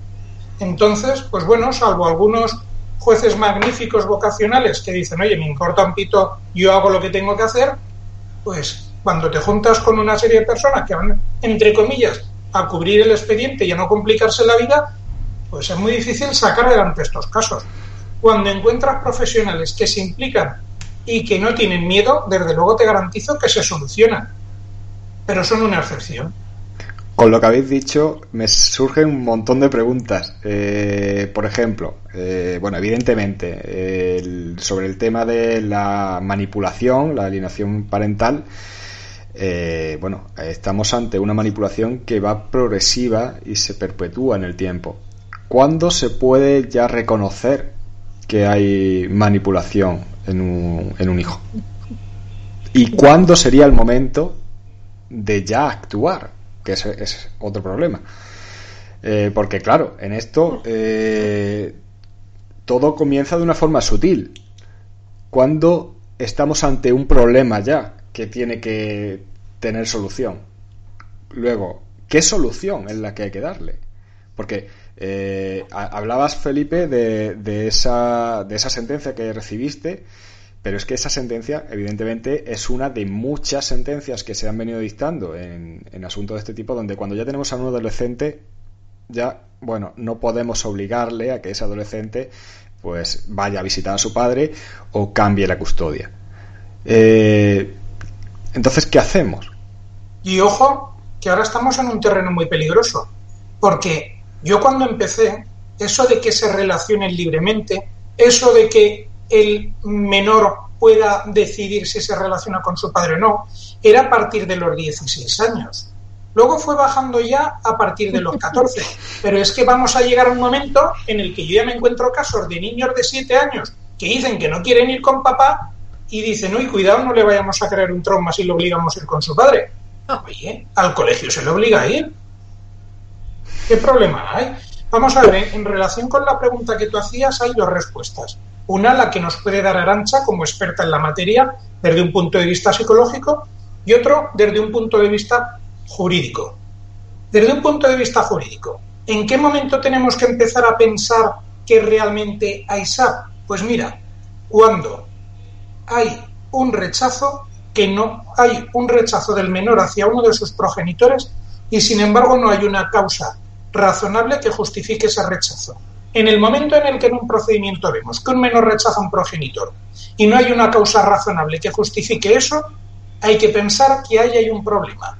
Ponle la etiqueta que quieras o el nombre que quieras, SAP, tal cual. Cuando todavía no hemos llegado a una situación extrema e irreversible, ¿cuál es la solución, el mejor remedio contra el SAP, el bálsamo que puede contribuir a arreglarlo todo? Pues lo voy a decir de una forma muy sencilla, la custodia compartida. ¿Por qué? Pues por una razón muy simple. Primero, ¿quién manipula o quién puede manipular más? El que más tiempo tiene consigo al niño. ¿Quién tiene más tiempo consigo al niño? El progenitor custodio. Evidentemente, si una persona tiene 26 días a un niño y el otro solo lo tiene 4, pues el que lo tiene 26 puede hacer, vamos, lo que le dé la gana. ¿Qué te encuentras en los casos de custodia compartida? A mí una vez una niña me dijo una frase que me pareció brutal y fantástica. Que me dijo, fíjate, era una niña de unos 10 años, ¿eh? Y me dijo, yo me quedé helado, ¿eh? Me dijo, a mí me da igual lo que me digan de mi padre, porque yo lo veo y sé que no es cierto. El problema es cuando a un niño de 8, 9, 10 años tú le estás diciendo cosas de su padre o de su madre y sin embargo no puede comprobar porque no está con él apenas si eso es cierto o no. Entonces, la custodia compartida nos evitaría muchos problemas de alienación parental. Yo ya no digo medidas tan radicales como el cambio de custodia porque al fin y al cabo el niño eh, necesita, como he dicho al principio, ambos progenitores. Necesita a su padre y a su madre. Y si vamos a desnudar a un santo para vestir a otro, no estamos solucionando el problema. Pero en cuanto se empiezan a ver indicios de manipulación por un progenitor, la custodia compartida probablemente nos evitaría muchos problemas. Evidentemente, si una vez que se pone una custodia compartida vemos que el otro progenitor sigue en su línea, pues habrá que tomar medidas más contundentes. Pero ya te digo, y desde luego el momento en el que se puede decir aquí hay gato encerrado, aquí hay algo preocupante, pongámosle el nombre que queramos, es cuando se empieza a ver un rechazo de un menor progenitor sin causa que lo justifique. A partir de ahí dices, aquí hay algo. Y esto hay que frenarlo. Y ojo al dato, ¿eh? Esto se frena pronto o si no llega un momento que es irreversible. Y una de las cosas más difíciles que tengo a veces es que yo pienso, a veces digo, joroba, lo mío es como el médico que es oncólogo y que sabe que un paciente se le va a morir, pero el paciente no sabe que se va a morir. El médico sabe que el paciente va a morir, pero el paciente no. Pues yo hay veces que en según qué casos dices, no, no, si es que esto ya está perdido. Con un hijo de 16, 17 años ya no hay solución.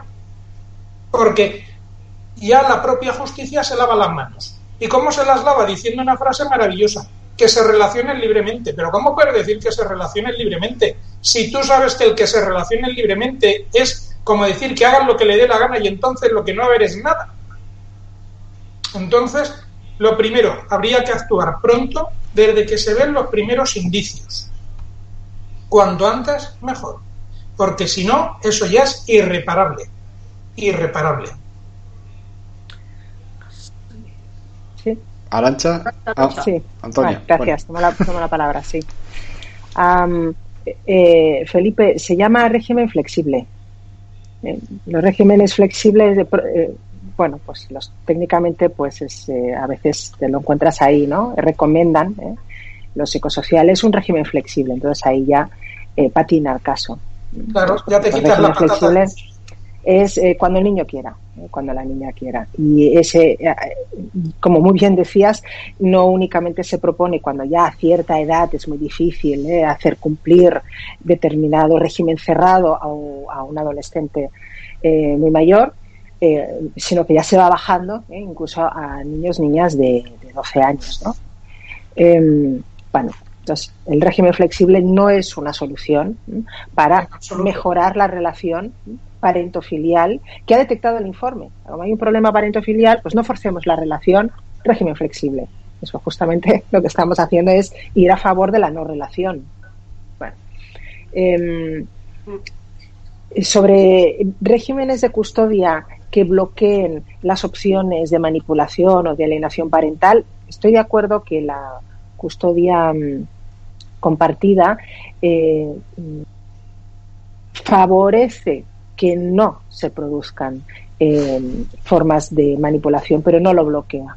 Evidentemente. no lo bloquea. Eh, ojalá, ¿eh? porque entonces tendríamos un antídoto realmente eficaz, un 99%, pero no lo es. De hecho, hay casos de manipulación por parte del progenitor no custodio, no custodio. y eso mm, que, quiero eh, puntualizar lo que decías, utilizar solo el, eh, la cantidad, cantidad de tiempo eh, como instrumento básico o recurso básico para manipular al hijo o hija, no, no podemos decir que sea crucial, fundamental, porque entonces diríamos, como no es el progenitor custodio, pero los hijos quieren ir con él o con ella, no debe ser por manipulación. Y no, se producen manipulaciones con poca cantidad de tiempo. Mm. Nuevamente es el estilo de crianza. El estilo de crianza es muy concreto, generalmente suele ser una manipulación a través del miedo. hay manipulaciones que eh, funcionan a través de crear una alianza con el hijo y, y otras funcionan a través del miedo. Cuando metes miedo a un hijo, con poco tiempo te basta. entonces ya lo haces el adepto. No hace falta que tengas la custodia, ni hace falta que tengas la custodia eh, compartida, ¿eh? pero sí ¿eh? saber jugar esa carta y ese hijo generalmente suele dejar de ir con la madre o el padre custodio, generalmente la madre custodia, de un día para otro. Le, faltó tiempo. En un fin de semana estaba y en el otro, y ese domingo ya no lo devuelve. Dice que el niño ya no quiere volver a, a la casa del custodio. Solo con un fin de semana tuvo suficiente. Entonces, bueno, sí, no será eh, el, tanto por ciento más habitual, pero existe ¿eh? este 25%, ¿eh? y es igual de, doloroso. No es bueno, sí, desde luego, compartir tiempo y poder, que eso es la custodia compartida, ayuda a que no hayan esos desequilibrios de poder, pero no, pero no siempre. Síntoma clave para actuar, y entendiendo por actuar es poner una denuncia por posible bueno, no podemos poner posible nada, ¿no? Ahora, una denuncia eh, diciendo por incumplimiento es ese, es la es el incumplimiento, con lo cual porque bueno, esto es un debate entre muchos técnicos cómo hablar, cuándo hablar de alienación parental y cuándo hablar de adaptación del menor a la separación o de conflicto de lealtades. Al final hay que poner un punto, un síntoma de para hacer un sesgo, ¿no? un punto de corte decimos que es cuando la visita es imposible. En el momento en que la visita no se produce y no de manera puntual, que bueno, aquel día había partido, entonces no, no lo lleva, ese sábado, ¿no? O no se produce el intercambio, pero es cuando ya hay una negación a la visita, ese ahí decimos que hay, se abre la hipótesis, hipótesis, ¿eh? De posible eh, influencia al, menor por parte de un progenitor. Luego hay otro síntoma claro que los técnicos lo tenemos mm, clarísimo, pero que es poco denunciable, poco judicializable, que es eh, que cae en picado la relación, la calidad de la relación eh, materno o paterno Es decir, muchos padres o madres dicen, me trata mal, me tengo que oír acusaciones en casa, eh, me pide, me dice que pague lo que tengo que pagar, o sea, tiene totalmente se nota, eh, con un eh, discurso adultizado, con un conocimiento del, conflicto, del litigio judicial, es decir, ya vemos que por sus expresiones y por su conducta este hijo está fuertemente influido por, por el otro progenitor, pero la visita se produce. Claro, el problema. ¿Qué vas a poner? ¿Eh? el claro, el, eh, problema que, comentas, unido a nuestro sistema judicial y la lentitud de los procedimientos, al final está haciendo que siempre se actúa tarde. Porque siempre estamos ya actuando en un momento en el que ya la relación mm, es muy peligroso eh, no haberle puesto freno antes. Entonces, al final sabemos que lo más probable es que la solución llegue tarde y mal. Claro, pues ¿Qué tipo de, demanda de denuncia eh, pones al decir que tienes un problema de relación en tu casa con tu hijo? Seguramente porque le estén intoxicando. Es, es dificilísimo. Lamentablemente, ninguna. Ninguna. no hay solución para eso, porque aún es más, te reprocharán que tienes falta de habilidades parentales. Exactamente, exactamente. Con lo cual, al final, el síntoma para actuar judicialmente o jurídicamente es eh, la obstrucción en la visita. Cuando la visita no se produce. Entonces, ¿por qué? Porque hay un incumplimiento y entonces, bueno, la ejecución, ¿no? Se, solicita esa ejecución de sentencia y ahí ya entramos en el tiempo del sistema, que es largo y la alienación continúa y esa visita no se produce. Entonces, bueno, pues pones, vosotros lo sabéis, ¿no? Pones la demanda en tal mes eh, y, mientras a resolverse o a hacerse una propuesta, al cabo de meses, durante esos meses no se ha producido la visita, la distancia, el corte o la desvinculación entre ese progenitor y el hijo se está solidificando.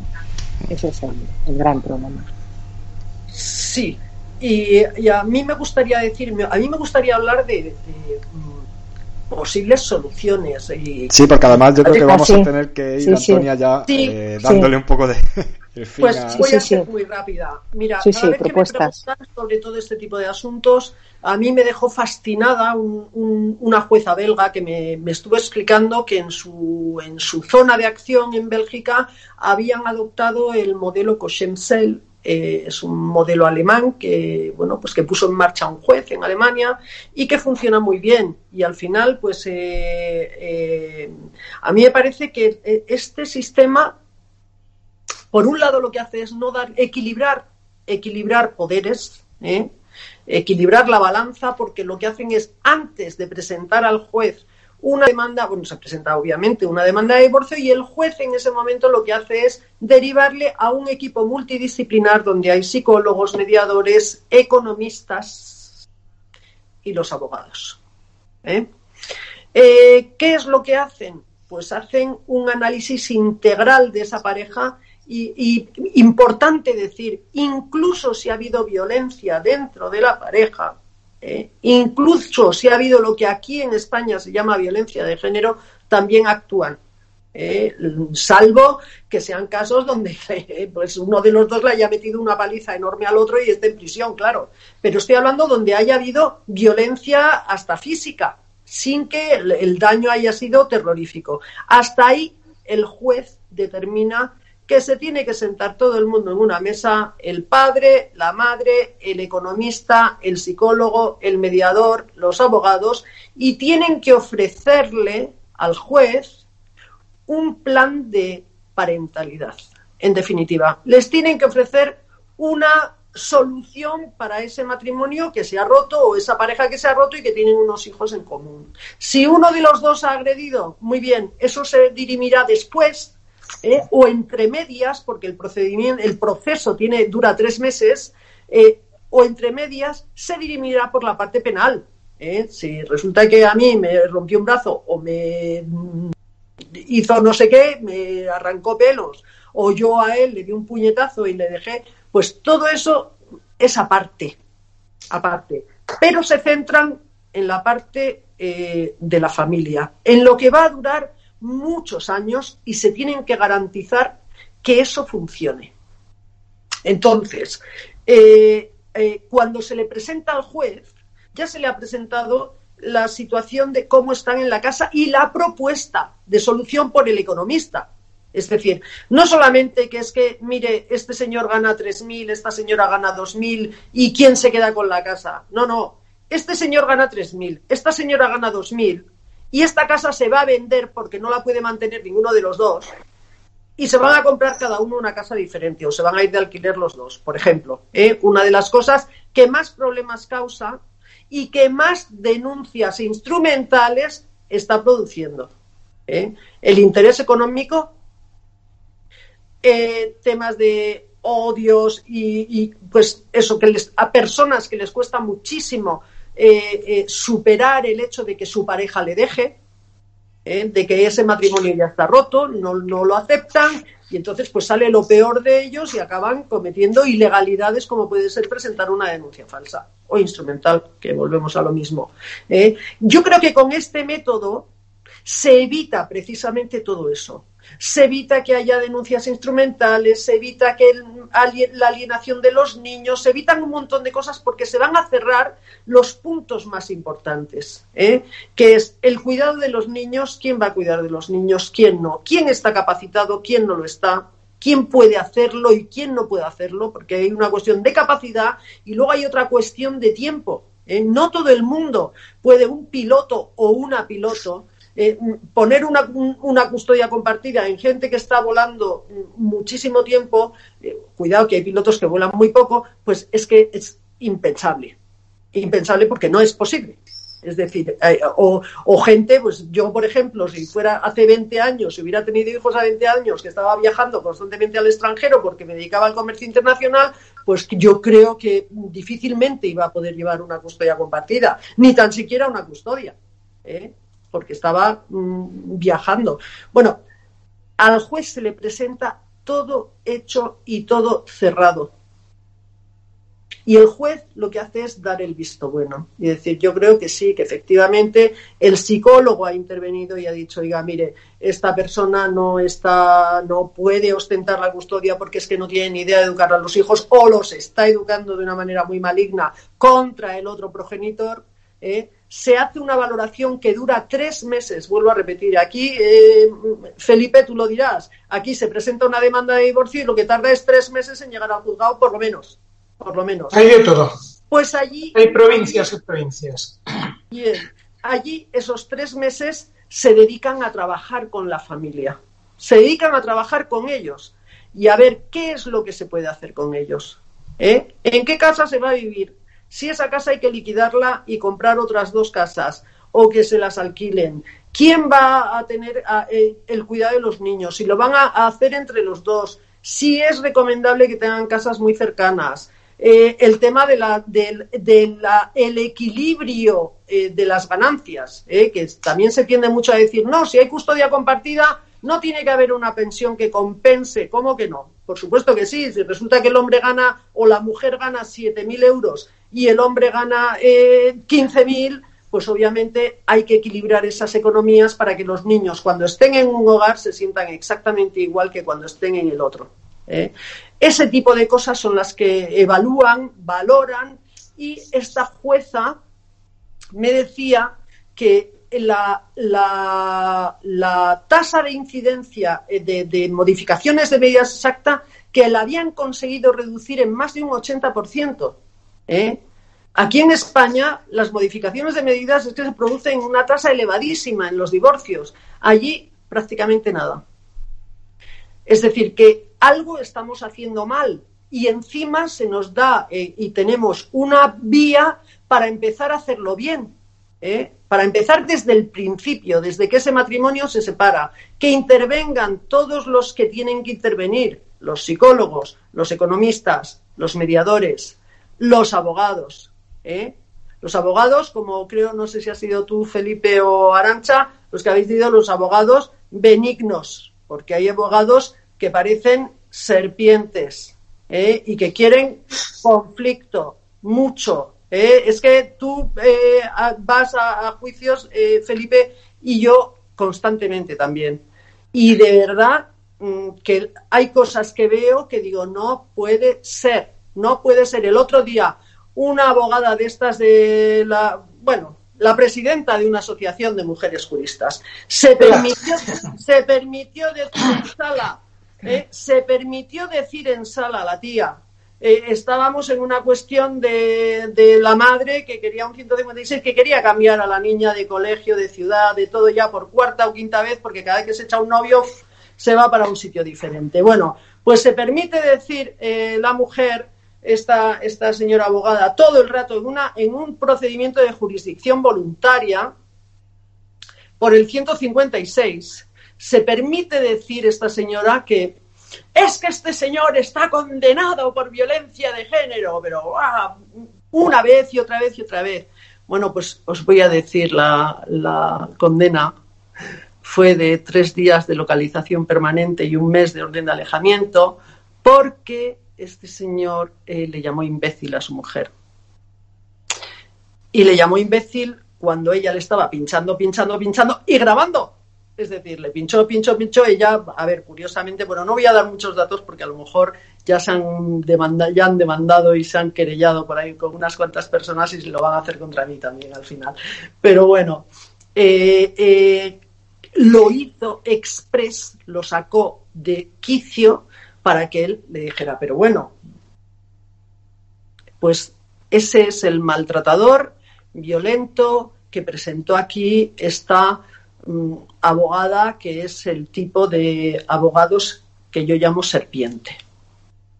Bueno, yo por respeto hacia los compañeros pienso que no hay que llamar a nadie serpiente. Además, cada uno se califica, autocalifica solito con su trabajo. Cuando haces según qué cosas, tú mismo te pones la etiqueta. Con lo cual, por respeto, mm, no llamaremos a nadie de ninguna manera. entiendo. Yo Respondiendo a la pregunta que nos hace Javier, pues yo te voy a decir desde el punto de vista jurídico tres soluciones para atajar el problema del SAR. La primera, custodia compartida con carácter preferente, no automático. En derecho de familia siempre tenemos que analizar caso por caso. Hay casos en los que no es viable una custodia compartida, por mil razones, bien sea por temas laborales, bien sea por características de los progenitores, etcétera. Entonces, custodia compartida con carácter preferente, que se estudie caso por caso. Segundo, agilizar los procedimientos. Para esto no hace falta cambiar la ley, simplemente hace falta cumplirla. No puede ser que una ejecución, por ejemplo, por un incumplimiento de un régimen de visitas, se te pueda alargar dos años. Porque es que cuando han terminado, pasado los dos años, pues como decía Arancha, ya tenemos una desvinculación total de ese niño con el progenitor. Y luego, en tercer lugar, la tercera solución que hay que potenciar en España, que está muy poco desarrollada, pero yo cuando la he visto en funcionamiento es magnífica, es la figura del coordinador parental. El coordinador parental con plenos poderes como mano derecha del juez. Yo he visto en algún procedimiento donde se ha nombrado un coordinador parental. Se le han dado plenos poderes de decir, mire, esta tarde la madre viene a la consulta con los niños mañana van a venir los niños solos, mañana va a venir el padre, mañana se van a juntar, van a hacer esto, van a hacer aquello. En cuanto uno se niega, la coordinadora parental lo comunica al juez y el juez automáticamente toma medidas. Esta es una figura que hay que potenciarla. Una figura que muchos dicen, muchos compañeros dicen que hay que potenciar es la mediación. Yo no estoy de acuerdo por una razón, o por dos. En primer lugar, porque dos no median si uno no quiere. Y en segundo lugar, porque España no es un país de mediación. Aquí somos un país de navajeros. Cuando entramos al juzgado, la gente tiene que sacar el machete y ir a de huello. La mediación, mira, yo cuando se aprobó la ley de mediación y todo, corriendo, me fui a hacer formación, me saqué mi título de mediador, tal. ¿Sabéis cuántas mediaciones he llevado oficiales? Ninguna. Ninguna. Nadie quiere mediación. Nadie quiere un abogado mediador. Aún es más, hay gente que se permite venir al despacho y decir, yo quiero un abogado agresivo. Y yo cuando me dicen esto me dan ganas de darle un guantazo y decirle así o más agresivo.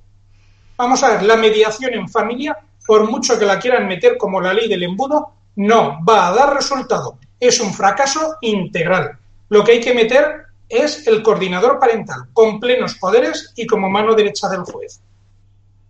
Porque ahí además hay una ventaja. Los abogados a los que hacía referencia Antonia, cuando hay un coordinador parental que ordena y manda, no tienen nada que hacer. Porque los abogados, cuando se nombran coordinador parental, el que manda es el coordinador parental. Y los abogados nos convertimos poco menos que en espectadores. Y entonces, si al coordinador parental se le deja hacer, se pueden conseguir soluciones y se pueden conseguir cosas. Yo la he visto usar muy pocas veces esta medida, esta figura, pero cuando la he visto usarla de verdad y con coordinadores parentales que se mojan, desde luego es maravillosa y los resultados son excelentes. En Madrid hay eh, eh, coordinación parental eh, además están haciendo un trabajo, se es la Fundación Filia, están haciendo un trabajo extraordinario, pero bueno, ya les están denunciando las feministas. Bueno, pues que denuncien.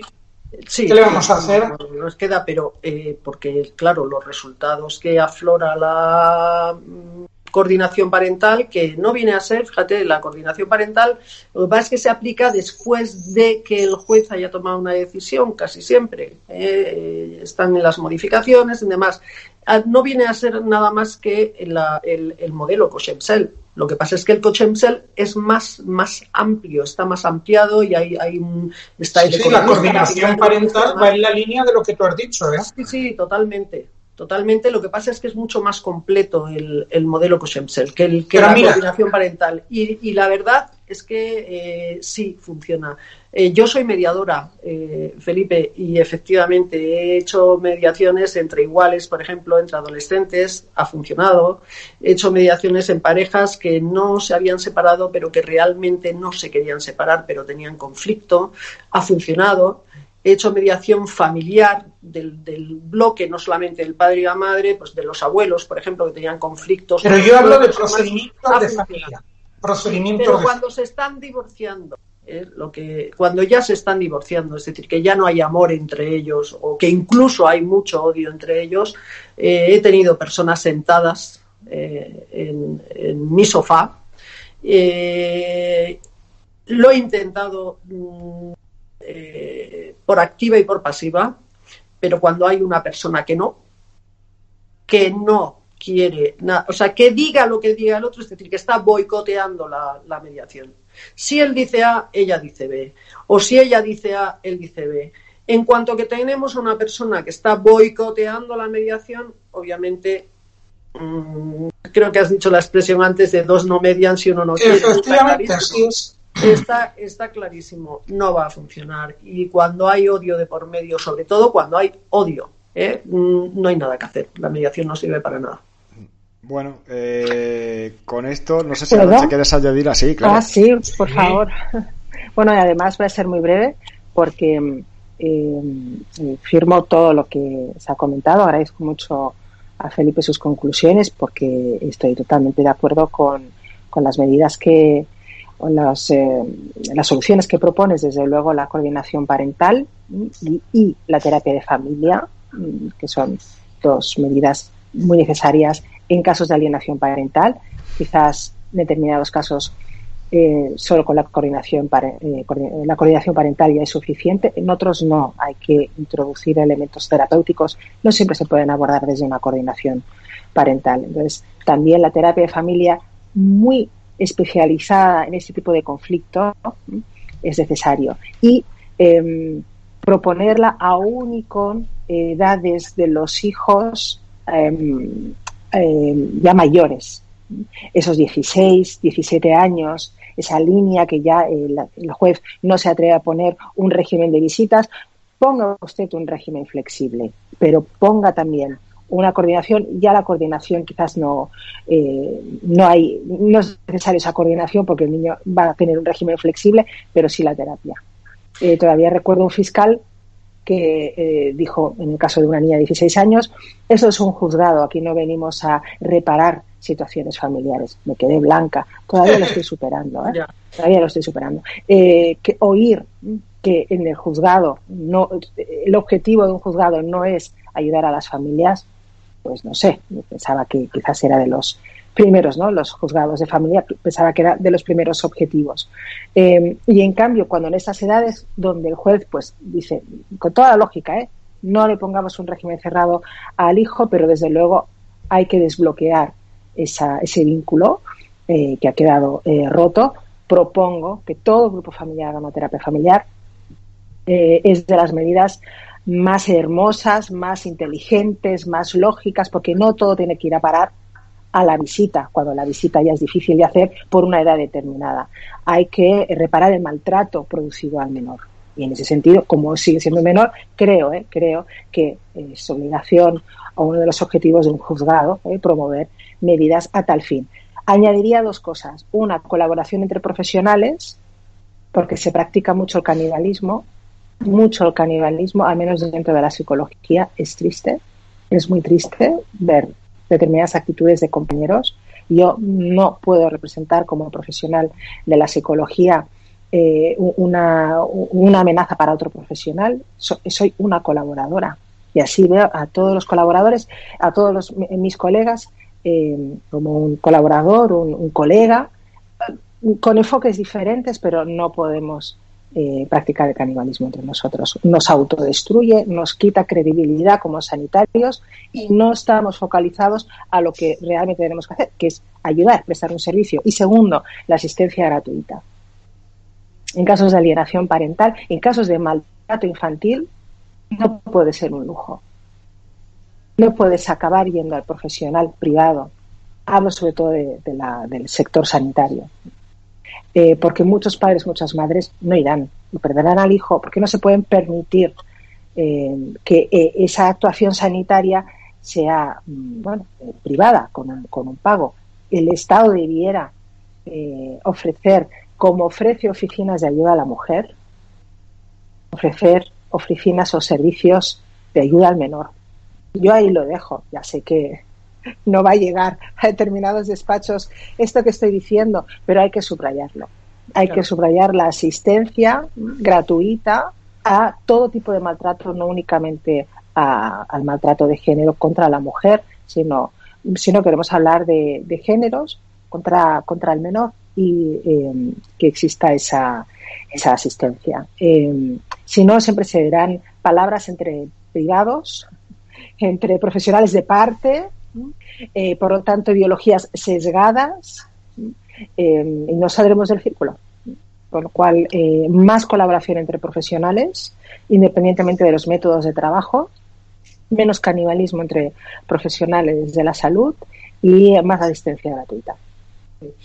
Con respecto, quería yo añadir una cosa y es a raíz de una, una cosa que me dijiste tú precisamente hace unos años en Sevilla, Arancha.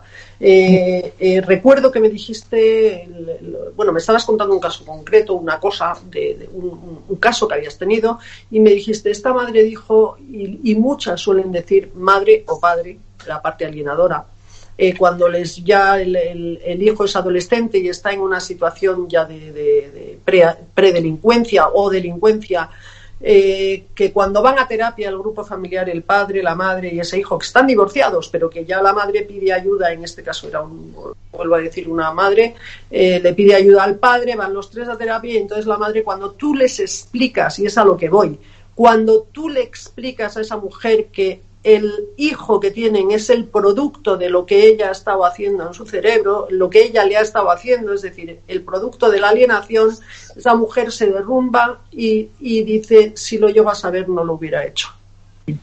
Recuerdo que me comentaste esto. Eh, mi, Recuerdo y, yo lo que yo lo que me gustaría añadir es a lo que tú has dicho es mm, en, coordinación parental se puede hacer lo que tú has explicado y lo que Felipe ha explicado. Sin embargo, con el método Coshemsel, con el modelo Coshemsel, lo que se hace es entrar en una fase preventiva. Es decir, en el momento en el que se están divorciando, entra el psicólogo a actuar no para hacer terapia, de manera informativa. Lo que hace es explicarles precisamente las consecuencias que puede tener el que un progenitor le hable mal al niño del otro progenitor. ¿Qué consecuencias va a tener? Y se lo va a explicar con muchísimo detalle.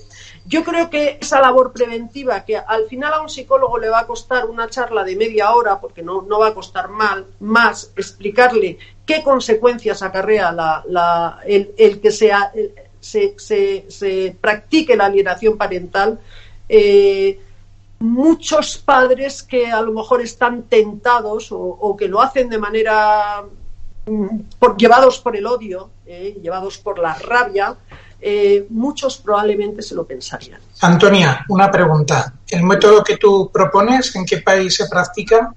En Alemania y en Bélgica. De momento está implantado en Alemania. ¿Y, tú, crees, ¿y tú crees que los alemanes y los belgas tienen mucho en común con los eh, ciudadanos del sur, con los españolitos? No, pero podemos aprender de ellos las cosas buenas, sobre todo. Sí, pero yo para empezar un método en el que intervengan muchos profesionales ya lo veo abocado al fracaso. ¿eh? Porque el uno por el otro la casa sin barrer. Es mejor que haya un coordinador que controle todo, que mande, que trabaje bueno, de forma coordinada con el juez, porque si no... y luego aparte que tampoco hay tantos medios en España. Felipe, es que es eso. Es que es la coordinación parental, eh, mm, hablemos de filia, por ejemplo, donde está el coordinador parental, pero también tira de psicólogos que van a hacer un informe psicológico y van a estar los abogados para, obviamente, como representación, pero no para meter mala baba, sino para pero, vamos a ver cómo nos organizamos. Pero previo, por favor, todo esto previo, no dos años más tarde. Justo. Esa es la clave. Es de lo que estamos hablando. Es que es de lo que estamos hablando, que él, la, el, el, el modelo Cosiemsel es, es un avance, Antes. va por delante de la coordinación parental. ¿Por qué? Porque en coordinación parental se entra cuando ya hay problemas. Es, me da mucha pena. Porque es No, que se no sé. debería entrar en el momento en que se están divorciando. E informarle de un montón de cosas, informarles de un montón de cosas que a las que se van a enfrentar y que no saben. Al igual que no sabes cómo tienes que educar a tu hijo cuando nace o cómo tienes que hacer una serie de cosas y lo vas aprendiendo con el tiempo, vas educando a tus hijos sobre la marcha y con el tiempo, informándote y demás, cuando te divorcias es exactamente lo mismo. No sabes qué es lo que va a ir, no sabes cómo vas a funcionar a nivel psicológico, si va a aflorar la rabia, el odio, la pena, la depresión, yo qué sé. Un psicólogo te va a ayudar, ¿eh? al padre y a la madre. Tampoco sabes cómo vas a reaccionar con respecto de los hijos. Pues ahí está el psicólogo que va a ayudar y les va a explicar y les va a decir, bueno, pues mirad, sobre todo no hagáis esto, recomiendo que hagáis esto otro. Los niños al principio van a entrar en una fase de, de conflicto de lealtades.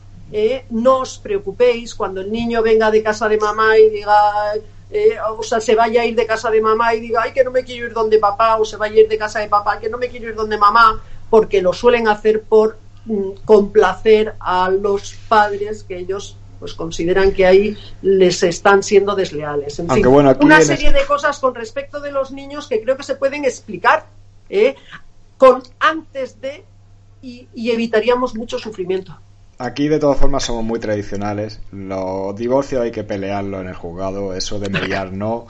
Eh, y los problemas ya los resolveremos cuando ya estén. Eh, porque por lo menos esa es la línea que al final pues llevamos muchos años y no se soluciona. Lo que está claro es que bueno, que la línea que el legislador por lo menos con este proyecto está siguiendo no mm, va por la custodia compartida preferente, eh, sino que se centra al final en, en la superficie, en qué nombre tenemos que darle a un problema que existe, en negar ese problema para intentar salvar otra o bueno otra línea que ellos son los que en principio ahora mismo están queriendo salvar y soluciones al final al que verdaderamente está sufriendo el problema que es el niño pues pocas estamos viendo Hay Pero que bueno. tener en cuenta una cosa, Javier. Hmm. Cada día tenemos un legislador más mediocre. sí ¿eh? Entonces, de un legislador tan mediocre como el que tenemos, no podemos esperar textos legales que solucionen los problemas que tenemos no solamente en el ámbito del derecho de familia, sino en cualquier otro ámbito. Tenemos, yo creo, que el legislador más mediocre que ha habido en España en toda la democracia. Y esto es algo que se ha ido acentuando legislatura tras legislatura. ¿eh? O sea, no es que lo digo ahora porque esté el gobierno que tenemos, no, no. Ya es algo que venimos arrastrando Desde desde hace unos 15 años. Esto ya empezó con Zapatero y desde Zapatero hasta aquí vamos de mal en peor. Y este legislador no va a solucionar problemas porque no quiere solucionar problemas. Lo que quiere es implantar ideologías. Y cuando lo que tú buscas es implantar una ideología, no solucionan los problemas. al final me das la razón que algo de ideología hay aquí Totalmente. Bueno, eh, creo que dos horas llevamos al final. Yo pensaba hacerlo bastante más breve y eso fue además lo que os dije, pero bueno, yo creo que el asunto ha dado para mucho y todavía realmente daría para mucho más. Sí, porque sí. yo tengo aquí apuntadas algunas cosas que, que al final ni las hemos podido tocar. Pero bueno, yo creo que a eternizarlo ya habrá tiempo de, de seguir. Y agradeceros eh, enormemente que hayáis estado, espero que hayáis eh, estado cómodos y que bueno, no se haya hecho demasiado eterno. Ha sido Y- un placer y se ha hecho corto. Sí, y perdón, una Sí. última cosa, una última cosa. Arancha, por favor, eh, me gustaría que acercaras el libro que veo que lo tienes ahí detrás porque me lo están pidiendo constantemente. Tengo muchísimos eh, padres y madres víctimas de, de alienación parental y, y resulta que yo les estoy recomendando tu libro me están llamando de vuelta y me están diciendo que es una maravilla, que están poniendo en marcha tus recomendaciones y que les está empezando a funcionar. Fíjate que tú lo has sacado, lo has hecho público hace 15 días. En 15 días están empezando a tener resultados. Por favor, muéstranos el libro. Solamente háblame o dinos, dinos el título de tu libro porque lo va a seguir comprando muchísima gente, que es muy útil, muy útil. Con permiso de Javier, que es el moderador, si no tienes inconveniente. Y además, lo un pues segundo voy a poner en grande la pantalla para que el libro es el libro es este, Hijos alienados, y bueno, es un, es, un libro recetario. Son 53 consejos muy prácticos de qué hacer cuando tienes un hijo manipulado con el que todavía tienes contacto. No cuando ya has perdido el contacto, sino todavía tienes contacto eh, un juez tienes la fortuna de que ha dicho que las visitas van a cumplirse sí o sí, ese hijo o hija regresa a tu casa obligado, eh, desde luego, por una sentencia judicial, y ahí puede empezar el calvario en una relación, una convivencia muy, muy difícil, no exenta de violencia filial. Entonces, eh, para este tipo de casos concretos de alienación parental, pues pues a modo de recetas, cuando haga tal, contesta así, cuando el hijo te diga, no contestes de esta manera, muy concreta para mm, que el, hilo tan delgado que tienen todavía de vínculo no acabe de romperse y aprovechar esa sentencia como una oportunidad que a veces no se convierte en una oportunidad, sino que al final ese propio progenitor que acaba eh, renunciando a esas visitas eh, porque son una auténtica tortura pues hay que verlo como una oportunidad y por eso salió eh, la idea y el proyecto de, este libro. Gracias, Antonio. Magnífico libro. Gracias. Eh, la intención era ayudar a las personas. Esa era la intención. Pues, muchas gracias. Eh, muchas gracias a los tres. respecto del libro, incluso si Arancha quiere, en el de la descripción del vídeo puedo poner un enlace para, para que todo el que, bueno, pues porque este vídeo va a seguir colgado eh, en internet, entonces todo el que, llegue a este punto de la, del directo, pues pueda entrar en ese enlace y pueda comprarlo. Y nada, lo dicho, eh, muchísimas gracias a los tres, no quiero alargaros más ni quitaros más tiempo, ha sido un placer, he aprendido mucho eh, y, la verdad que, bueno, contar con vosotros, espero que en un futuro podamos volver a contar.